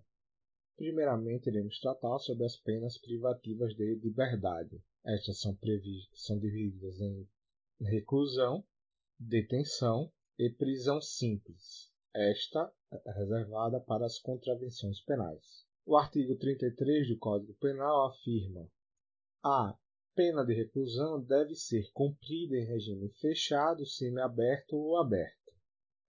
A de detenção em regime aberto ou semiaberto, salvo necessidade de transferência a regime fechado. Portanto, o juiz nunca poderá aplicar o regime fechado como inicial em casos de condenação à pena de detenção independentemente da quantidade de, de pena aplicada. Contudo, o apenado que cumpre pena de detenção poderá regredir para o regime fechado, no caso de faltas graves, etc. Importante inovação trazida pela Lei 13964 de 2019, conhecido como pacote anticrime, foi a redução do tempo máximo de cumprimento de penas privativas de liberdade de 30 anos para 40 anos. O, o parágrafo 1 é, afirma: quando agente foi condenado a penas cuja soma seja superior a 40 anos, estas devem ser unificadas para atender o prazo máximo de 40 anos. Bom, sobre as penas privativas de liberdade, temos, como eu dito, a reclusão, detenção e prisão simples. Sobre a reclusão, é importante afirmar que esta pode ser aplicada em regime inicial se, sobre a pena de reclusão, o regime inicial pode ser fechado, aberto ou semiaberto. Fechado se a pena é superior a oito anos. Pena de reclusão superior a oito anos deve iniciar em regime fechado. Ainda na pena de reclusão, se a pena for aplicada num patamar maior do que 4 ou menor ou igual a 8, há duas possibilidades. Se o condenado não for reincidente, pode ser aplicado o regime semiaberto. Se o condenado for reincidente, esta pena maior que 4 e menor ou igual a 8 de reclusão deve ser aplica aplicada em regime fechado. Por outro lado, se a pena for de até 4 anos e o, réu condenado for não for reincidente, ela pode ser aplicada no regime aberto. Se o condenado for reincidente, neste quanto de até 4 anos, o regime será semiaberto ou fechado, a depender das circunstâncias judiciais. Se as circunstâncias judiciais forem desfavoráveis, mesmo a pena tendo seja menor do que quatro anos, o juiz deve aplicar, em regra, o regime inicial fechado. Contudo, se o condenado for reincidente a pena for de até quatro anos e as circunstâncias judiciais forem favoráveis, deve ser aplicado a ele o regime inicial semiaberto. Em resumo, reclusão. O regime será fechado se a pena superior a oito anos. Reclusão será semiaberto se a pena for maior que 4 e menor ou igual a 8. Contudo, se o condenado for reincidente, neste patamar, ela deve ser no regime fechado. Por fim, pena de reclusão. O regime será aberto se a pena for até 4 anos. Contudo, se o condenado for reincidente, o regime inicial poderá ser semiaberto ou fechado. Se as circunstâncias judiciais forem desfavoráveis, fechado. Se elas forem favoráveis, semiaberto. Neste ponto é importante citar a súmula 269 do STJ. É admissível a adoção do regime prisional semiaberto aos reincidentes condenados a pena igual ou inferior a quatro anos, se favoráveis às circunstâncias judiciais. Por seu turno, a pena de detenção ela inicialmente não pode ser aplicada no regime fechado. Por seu turno, no regime semiaberto, poderá ser aplicado regime inicial semiaberto se a pena for maior que 4 anos. Por fim, se a pena for de até 4 anos, poderá ser aplicado regime aberto se o condenado não for reincidente. Se for reincidente, poderá ser aplicada o regime deverá ser aplicado o regime semiaberto. Todos esses critérios são é, adotados como regra a partir das previsões do Código Penal. Contudo, a jurisprudência ela é mais flexível em relação a, essas, a aplicação dessas penas. Bem, importante distinguir as características do regime fechado, semiaberto e aberto regime fechado ele é cumprido em penitenciária com os rigores é, prisionais mais rígidos. Já o regime semiaberto é cumprido em colônia agrícola, industrial ou estabelecimento similar. Por fim, o regime aberto é cumprido em casa de albergado ou estabelecimento adequado. Esta casa de albergado deverá ser localizada em centro urbano separado dos demais estabelecimentos prisionais e caracteriza-se pela ausência de obstáculos físicos contra a fuga. Isso porque o regime aberto baseia-se na autodisciplina e senso de responsabilidade do condenado. Outra distinção importante entre os três regimes é em relação ao trabalho. No regime fechado, o condenado fica sujeito ao trabalho, em regra, dentro da própria penitenciária, no período diurno e isolamento no período noturno. Já no regime semiaberto, o condenado fica sujeito a trabalho dentro da colônia durante o, período diurno. Por fim, no regime aberto, durante o dia, o condenado trabalha e frequenta cursos ou realiza outras atividades autorizadas fora do estabelecimento e sem vigilância. Durante o período noturno, e nos dias de folgas deverá permanecer recolhido na casa do albergado. Ainda sobre as penas, é importante frisar três súmulas. Súmula 719 do STF afirma a imposição do regime de cumprimento mais severo do que a pena aplicada permitir exige motivação idônea. Súmula 444 do STJ, fixada a pena base no mínimo legal, é vedado o estabelecimento de regime prisional mais gravoso do que o cabível em razão da sanção imposta, com base apenas na gravidade abstrata do delito, súmula 269 do STJ, é admissível a adoção do regime prisional semiaberto aos incidentes a pena igual ou inferior a quatro anos, se favoráveis às circunstâncias judiciais. Súmula vinculante 56.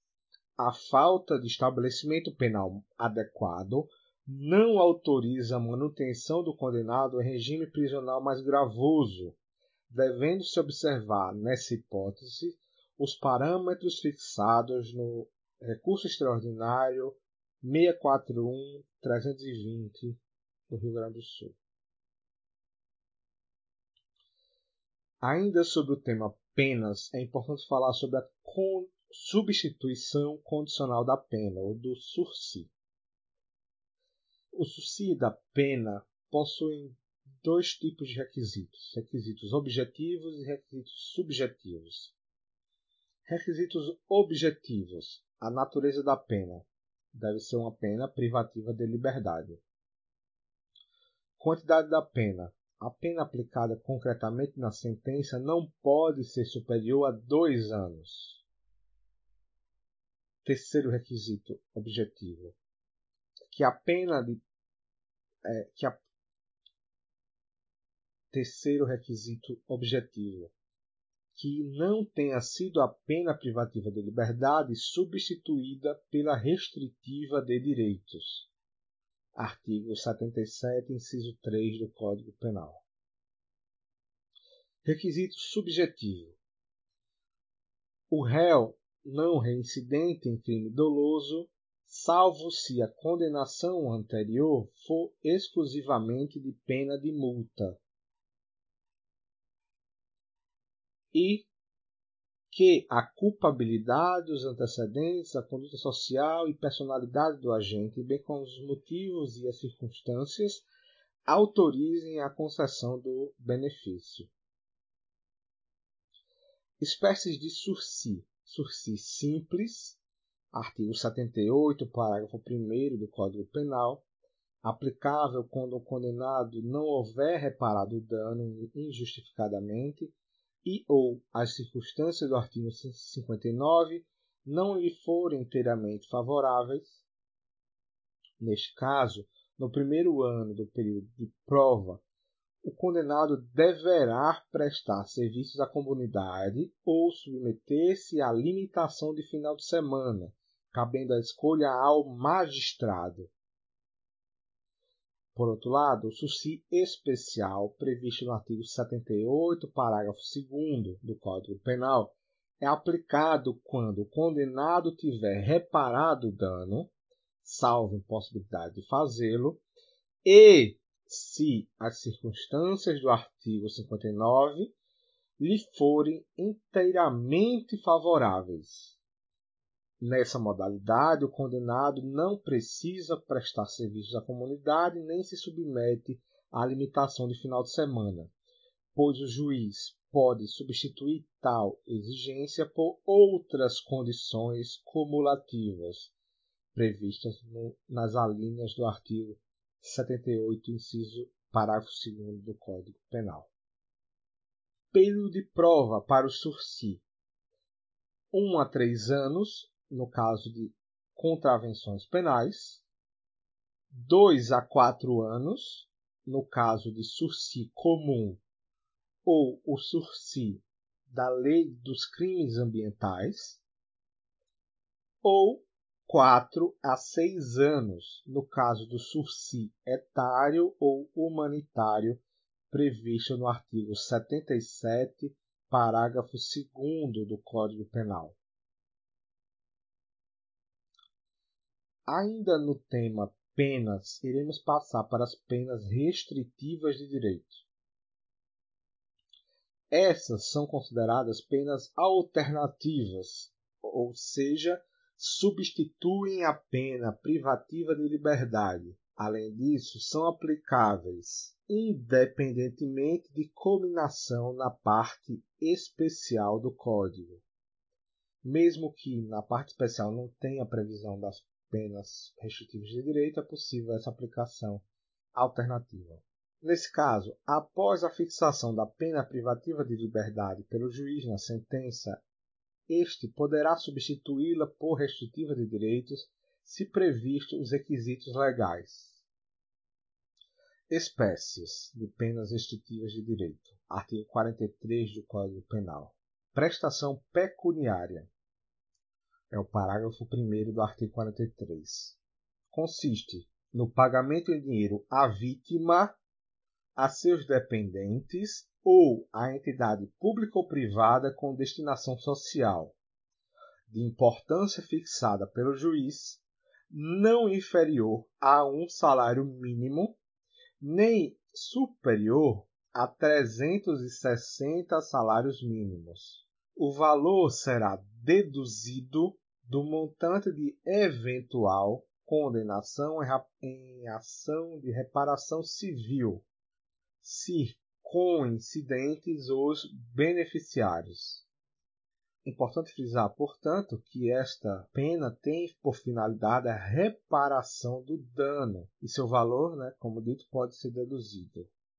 Esta pena pode ser substituída por prestação de outra natureza, desde que haja aceitação do beneficiário. Por exemplo, pode substituir por uma segunda pena restritiva de direitos é a perda de bens e valores. Está prevista no parágrafo 3 do artigo 43 do Código Penal. A perda de bens e valores pertencentes aos condenados dar-se-á ressalvada a legislação especial em favor do Fundo Penitenciário Nacional, e seu valor terá como teto o que for maior o montante do prejuízo causado ou do provento obtido pelo agente ou por terceiro. Não confundir a perda de bens que se dá em favor, em regra, do fundo penitenciário com a pena de prestação pecuniária que, em regra, se dá em favor da vítima. Uma outra pena restritiva de direitos é a prestação de serviços à comunidade ou entidade pública, prevista no artigo 46 do Código Penal que consiste na atribuição de tarefas gratuitas ao condenado. Esta pena é aplicável às condenações superiores a seis meses de privação de liberdade. As tarefas devem ser cumpridas à razão de uma hora de tarefa por dia de condenação, fixadas de modos a não prejudicar a jornada normal de trabalho. Há uma exceção. Se a pena substituída for superior a um ano, é facultado ao condenado cumprir a pena substitutiva em menor tempo, nunca inferior à metade da pena privativa de liberdade fixada. Portanto, se for de um ano, poderá ser cumprida em seis meses. Né? Se for dois anos, poderá ser cumprida em um ano, a partir de um ano. Uma outra pena restritiva de direitos importante é a interdição temporária de direitos, prevista no artigo 47 do Código Penal, que se subdivide em proibição do exercício de cargo, função ou atividade pública, bem como de mandato eletivo, não confundir a interdição temporária de direitos com o efeito penal da sentença condenatória prevista no artigo 92, inciso 1 do Código Penal, que prevê a perda permanente do cargo, função pública ou mandato eletivo, nem com a suspensão dos direitos políticos prevista também como efeito da pena. Uma outra pena de interdição de direitos é a proibição do exercício de profissão, atividade ou ofício que dependam de, de habilitação especial, de licença ou autorização do poder público. Uma outra é a suspensão de autorização ou de habilitação para dirigir veículo, independentemente da pena prevista especificamente no Código de Trânsito. Há ainda a possibilidade de proibição de frequentar determinados lugares e, uma previsão recente, a proibição de inscrever-se em concurso, avaliação ou exames públicos, também como a pena de interdição temporária de direitos. Ainda sobre as penas restritivas de direito, é importante frisar a limitação de fim de semana, como a obrigação de permanecer aos sábados e domingos por cinco horas diárias em casa de albergado ou outro estabelecimento adequado. Sobre a duração das penas restritivas de direito, é importante frisar que terão a mesma duração da pena privativa de liberdade substituída. A pena de prestação de serviços à comunidade, em regra, a pena de interdição temporária de direitos e a pena de limitação de final de semana. Como dito, né, se a pena de prestação de serviços à comunidade for superior a um ano, ela pode ser cumprida na metade do tempo previsto. Nunca inferior à metade da pena privativa de liberdade fixada. Ainda sobre a duração, as penas de prestação pecuniária e de perda de bens e direitos não estão sujeitas ao tempo da pena privativa de liberdade, pois pode ser cumprida de forma imediata. Em tempo, é, é necessário frisar que não é possível a execução da pena restritiva de direitos antes do trânsito e julgado da condenação, julgado do STF e do STJ. Importante frisar ainda que o cumprimento da pena, seja restritivo de direitos ou privativo de liberdade, conforme o STF, em decisão no âmbito de ações diretas de constitucionalidade, somente pode ser esgotados após o trânsito julgado. É proibida, portanto, a execução provisória da pena para aqueles que estão em liberdade. So, ainda sobre as penas restritivas de direitos, é importante frisar novamente os requisitos para a substituição da pena privativa de liberdade por restritivas de direitos. Primeiro requisito, ela deve ser aplicada a pena não superi a pena privativa de liberdade não pode ser superior a quatro anos, no caso de crimes dolosos. No caso de crimes culposos, pode ser qualquer quantidade de pena aplicada. O crime deve ser cometido sem violência ou grave ameaça à pessoa. O réu não pode ser reincidente em crime doloso, exceto se a medida for socialmente recomendável e o réu não seja reincidente específico. Portanto, se for reincidente específico, não pode de maneira alguma. Se for reincidente, é, se for reincidente em crime doloso, será possível se a medida for considerada socialmente recomendável. Um quarto requisito para a aplicação da substituição são as condições, circunstâncias judiciais do artigo 59 do Código Penal. Estas, bem como os motivos do crime, devem ser considerados suficientes Aplica-se, portanto, o princípio da suficiência nessa substituição. Em relação à aplicação das penas restritivas de direitos, é importante frisar que, se a condenação for igual ou inferior a um ano, a pena poderá ser substituída por multa ou uma restritiva de direitos. Lembrando que, se a pena for de até seis meses, a... só poderá haver a substituição por pena de multa. Por outro lado, tratando-se de condenação superior a seis meses e até um ano, esta deverá necessariamente ser substituída por uma restritiva de direitos. Por outro lado, se a pena for superior a um ano, poderá ser substituída por uma restritiva de direitos e multa ou duas restritivas de direito. Importante observar o parágrafo 5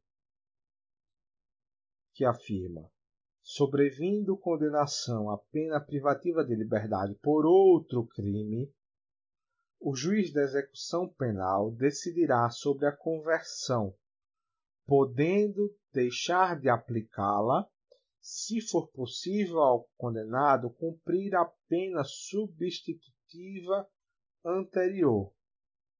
Nesse caso, a conversão da pena restritiva de direito em pena privativa de liberdade só será obrigatória se não for possível cumprir simultaneamente a restritiva de direitos e a nova pena imposta.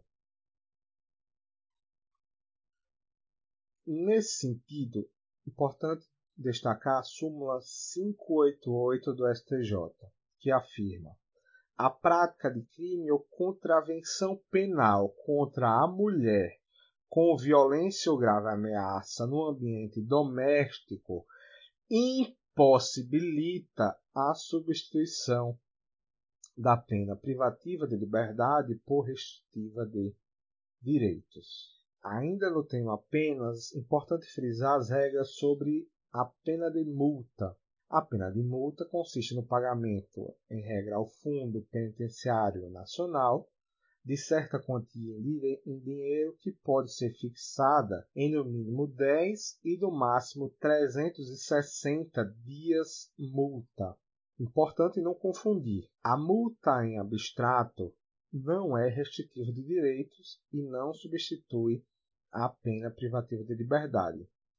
Trata-se de pena combinada no próprio tipo penal. Por outro lado, a multa substitutiva é uma pena restritiva de direitos. Mesmo que o tipo penal não tenha previsto a pena de multa, a multa em abstrato, poderá o juiz aplicá-la em substituição à pena privativa de liberdade não superior a seis meses, imposta na sentença. Via de regra, é possível acumular a multa abstrata e a multa substitutiva, exceto nos crimes previstos em legislação especial. É isso que informa a súmula 171 do STJ, que afirma: combinadas cumulativamente em lei especial apenas privativas de liberdade e pecuniária, é defeso a substituição da prisão por multa. Importante julgado recente do STJ afirma que o STF, ao julgar a ADI 3150, declarou, à luz dos preceitos estabelecidos no artigo 5 inciso 46 da Constituição, que a multa, ao lado da pena de privação da liberdade e de outras restrições, como perdas de bem direitos, prestação social alternativa e suspensão ou interdição de direitos, é espécie de pena aplicável em retribuição e em prevenção à prática de crimes, não perdendo ela sua natureza de sanção penal. diante da eficácia erga omnes e do efeito vinculante dessa decisão, não se pode mais declarar a extinção da punibilidade pelo cumprimento integral da pena privativa de liberdade quando pendente o pagamento da multa criminal. Ainda sob a pena de multa, é importante destacar a alteração realizada pela Lei 13.964 de 2019, conhecido pacote anticrime, que inseriu no artigo 51 do Código Penal que a multa será executada perante o juiz da execução penal. Será considerada dívida de valor aplicáveis às normas relativas à dívida ativa da fazenda pública, inclusive no que concerne às causas interruptivas e suspensivas da prescrição. Sobre a aplicação da pena de multa, é importante destacar alguns aspectos. Há duas fases, pelo menos. A primeira fase é a fixação da quantidade de dias multa no Código Penal, né, com um mínimo de 10 e máximo de 360 dias multa. Na legislação extravagante há algumas diferenças em relação ao mínimo e ao máximo. Na segunda fase há a fixação do valor de cada dia multa, que pode se estender entre um trintaavo do salário mínimo até cinco salários mínimos por dia multa. Esse valor será fixado de acordo com a situação econômica do réu. Importante destacar ainda que a multa pode ser aumentada até o triplo se o juiz considerar que, em virtude da situação econômica do réu, é ineficaz, embora aplicada no seu máximo. Importante destacar ainda que no concurso de crimes, as penas de multa são aplicadas distinta e integralmente. O Código Penal adotou o sistema do cúmulo material, qual seja para o concurso material ou formal, no caso das penas de multa. Contudo, para o crime continuado, o STJ não aplica o artigo 72 mantendo o sistema de exasperação mesmo para a pena de multa. Agora iremos tratar sobre o tema medidas de segurança. Para a aplicação da medida de segurança, o sistema requer que o fato tenha sido típico, ilícito e que haja a periculosidade do agente. As aplicam-se as medidas de segurança aos inimputáveis. Artigo 26 do Código Penal. A partir de uma sentença absolutória imprópria. Lembrando que os semi-imputáveis, em regra, não são isentos de pena. Incidirá uma causa de diminuição da pena, um terço a dois terços, Contudo, admite-se que a pena privativa de liberdade seja, seja substituída pela medida de segurança pelo prazo mínimo de um a três anos. Não há mais a vinculação, pois adota-se o sistema vicariante no Código Penal. Se, da, se durante a execução da pena o condenado passe a sofrer de enfermidade mental, o juiz pode substituir a pena por medida de segurança. Esta é uma outra hipótese. Prazo máximo para a medida de segurança. Conforme o Código Penal tem um prazo indeterminado. Conforme o Supremo Tribunal Federal, o tempo máximo seria 40 anos, ou seja, o tempo máximo de cumprimento da pena privativa de liberdade. Conforme o STJ, o prazo máximo seria o abstratamente combinado ao delito, conforme a súmula 527 do STJ. Segundo o artigo 97 do Código Penal, se o agente for inimputável, o juiz determinará sua internação. Se, todavia, o fato previsto como crime for punível com detenção, o juiz submetê-lo a tratamento ambulatorial. Segundo o artigo 97 do Código Penal, se o agente for inimputável, o juiz determinará a sua internação. Artigo 26. Se, todavia, o fato for previsto como crime punível com detenção, poderá o juiz submetê-lo a tratamento ambulatorial. Se fosse adotada a redação literal do artigo 90, 97, teríamos né, o cenário de que, se for o agente punido por reclusão, ele será obrigatoriamente internado. Por outro lado, se cometer é, o fato punido com detenção, o juiz poderá interná-lo ou submetê-lo a tratamento ambulatorial.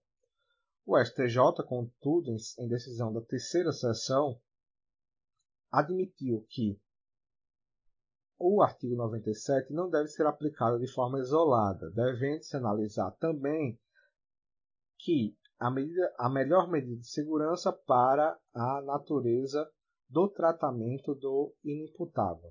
Ou seja, mesmo que o inimputável tenha praticado um fato previsto como crime punível com reclusão, ainda assim será possível submetê-lo a tratamento ambulatorial, desde que fique demonstrado que é essa a medida de segurança que melhor se ajusta ao caso concreto.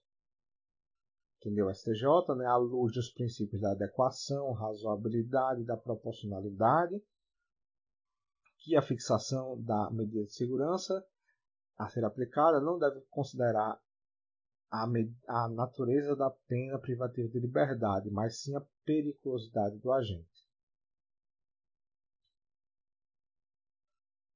Finalizando o tema sobre penas, iremos tratar sobre a extinção da punibilidade.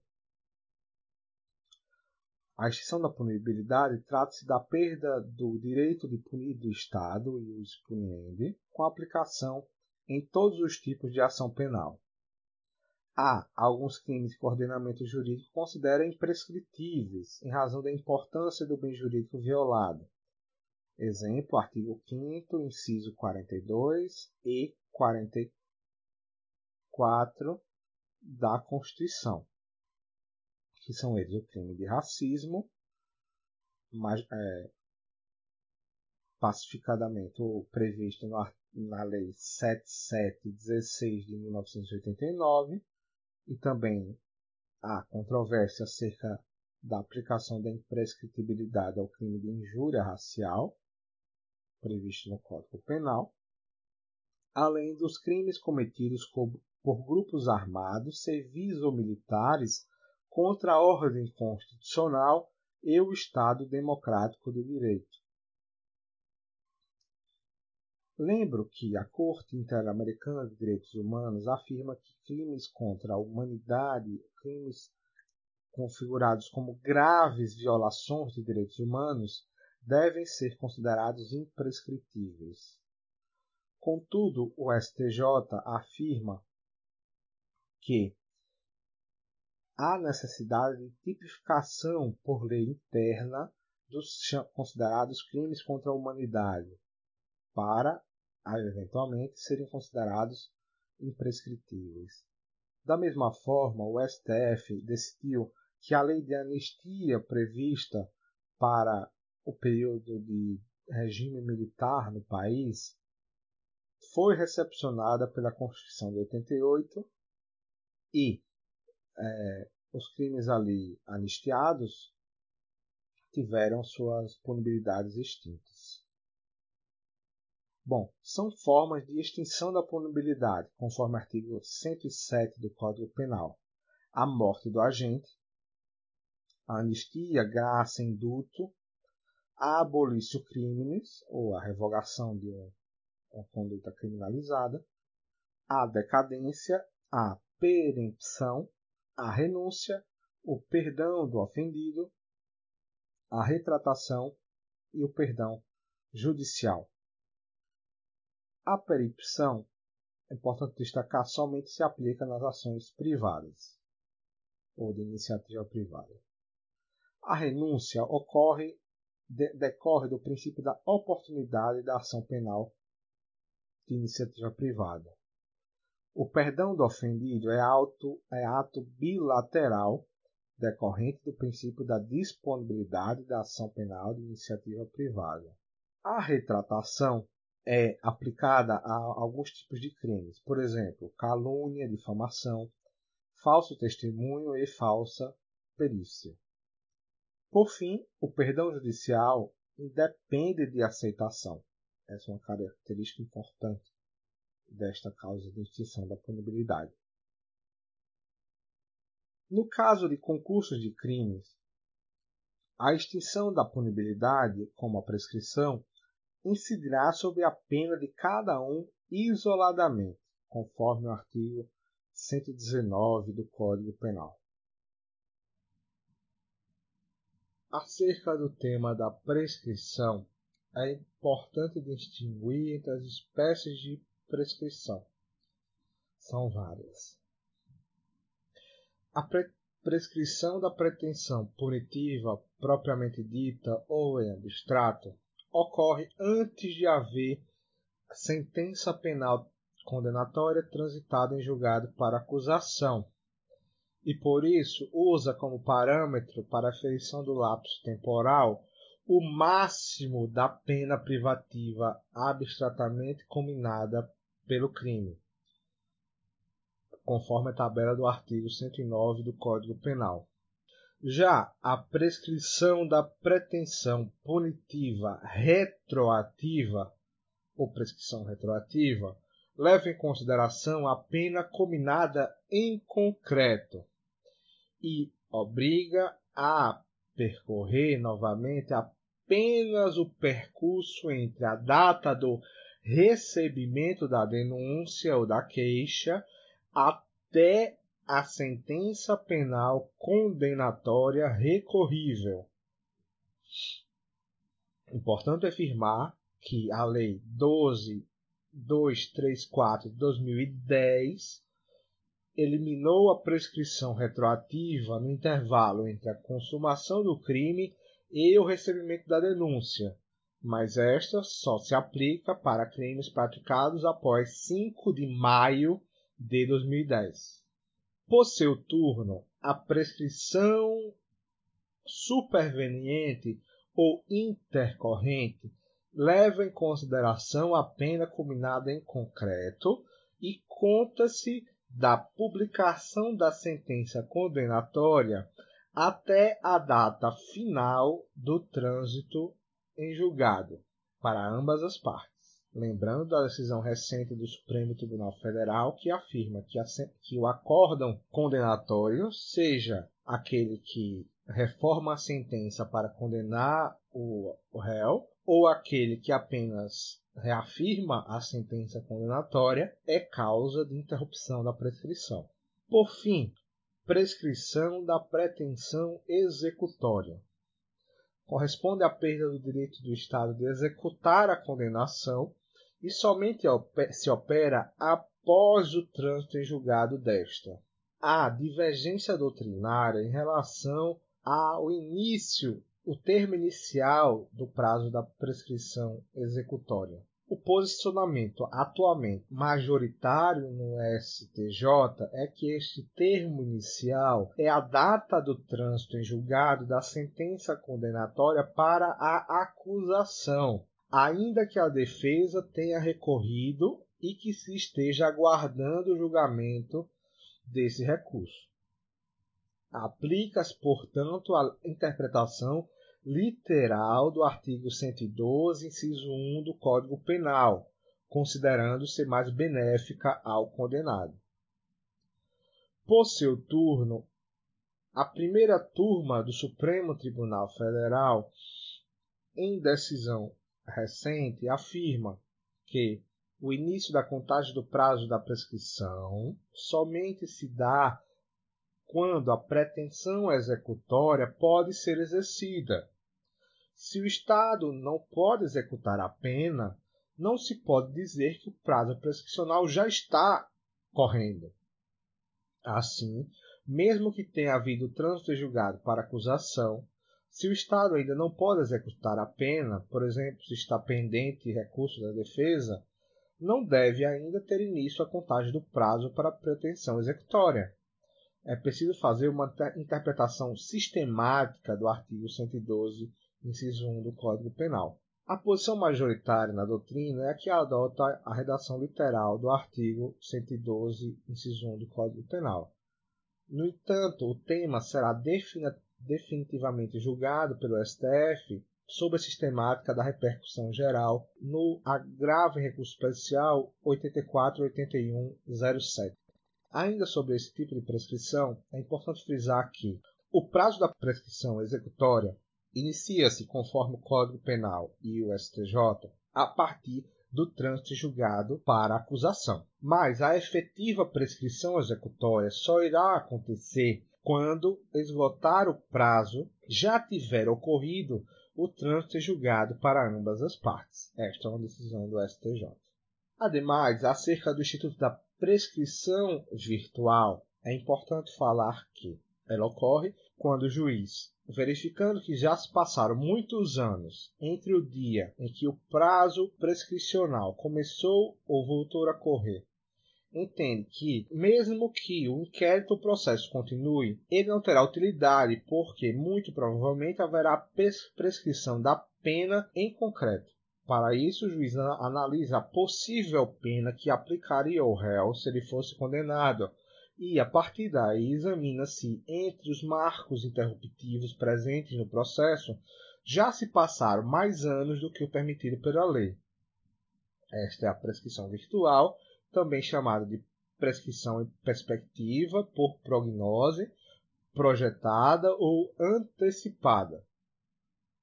Apesar de ser aplicada no dia a dia em primeiro grau, tanto o STF quanto o STJ afirmam que é inadmissível essa prescrição virtual por dois motivos.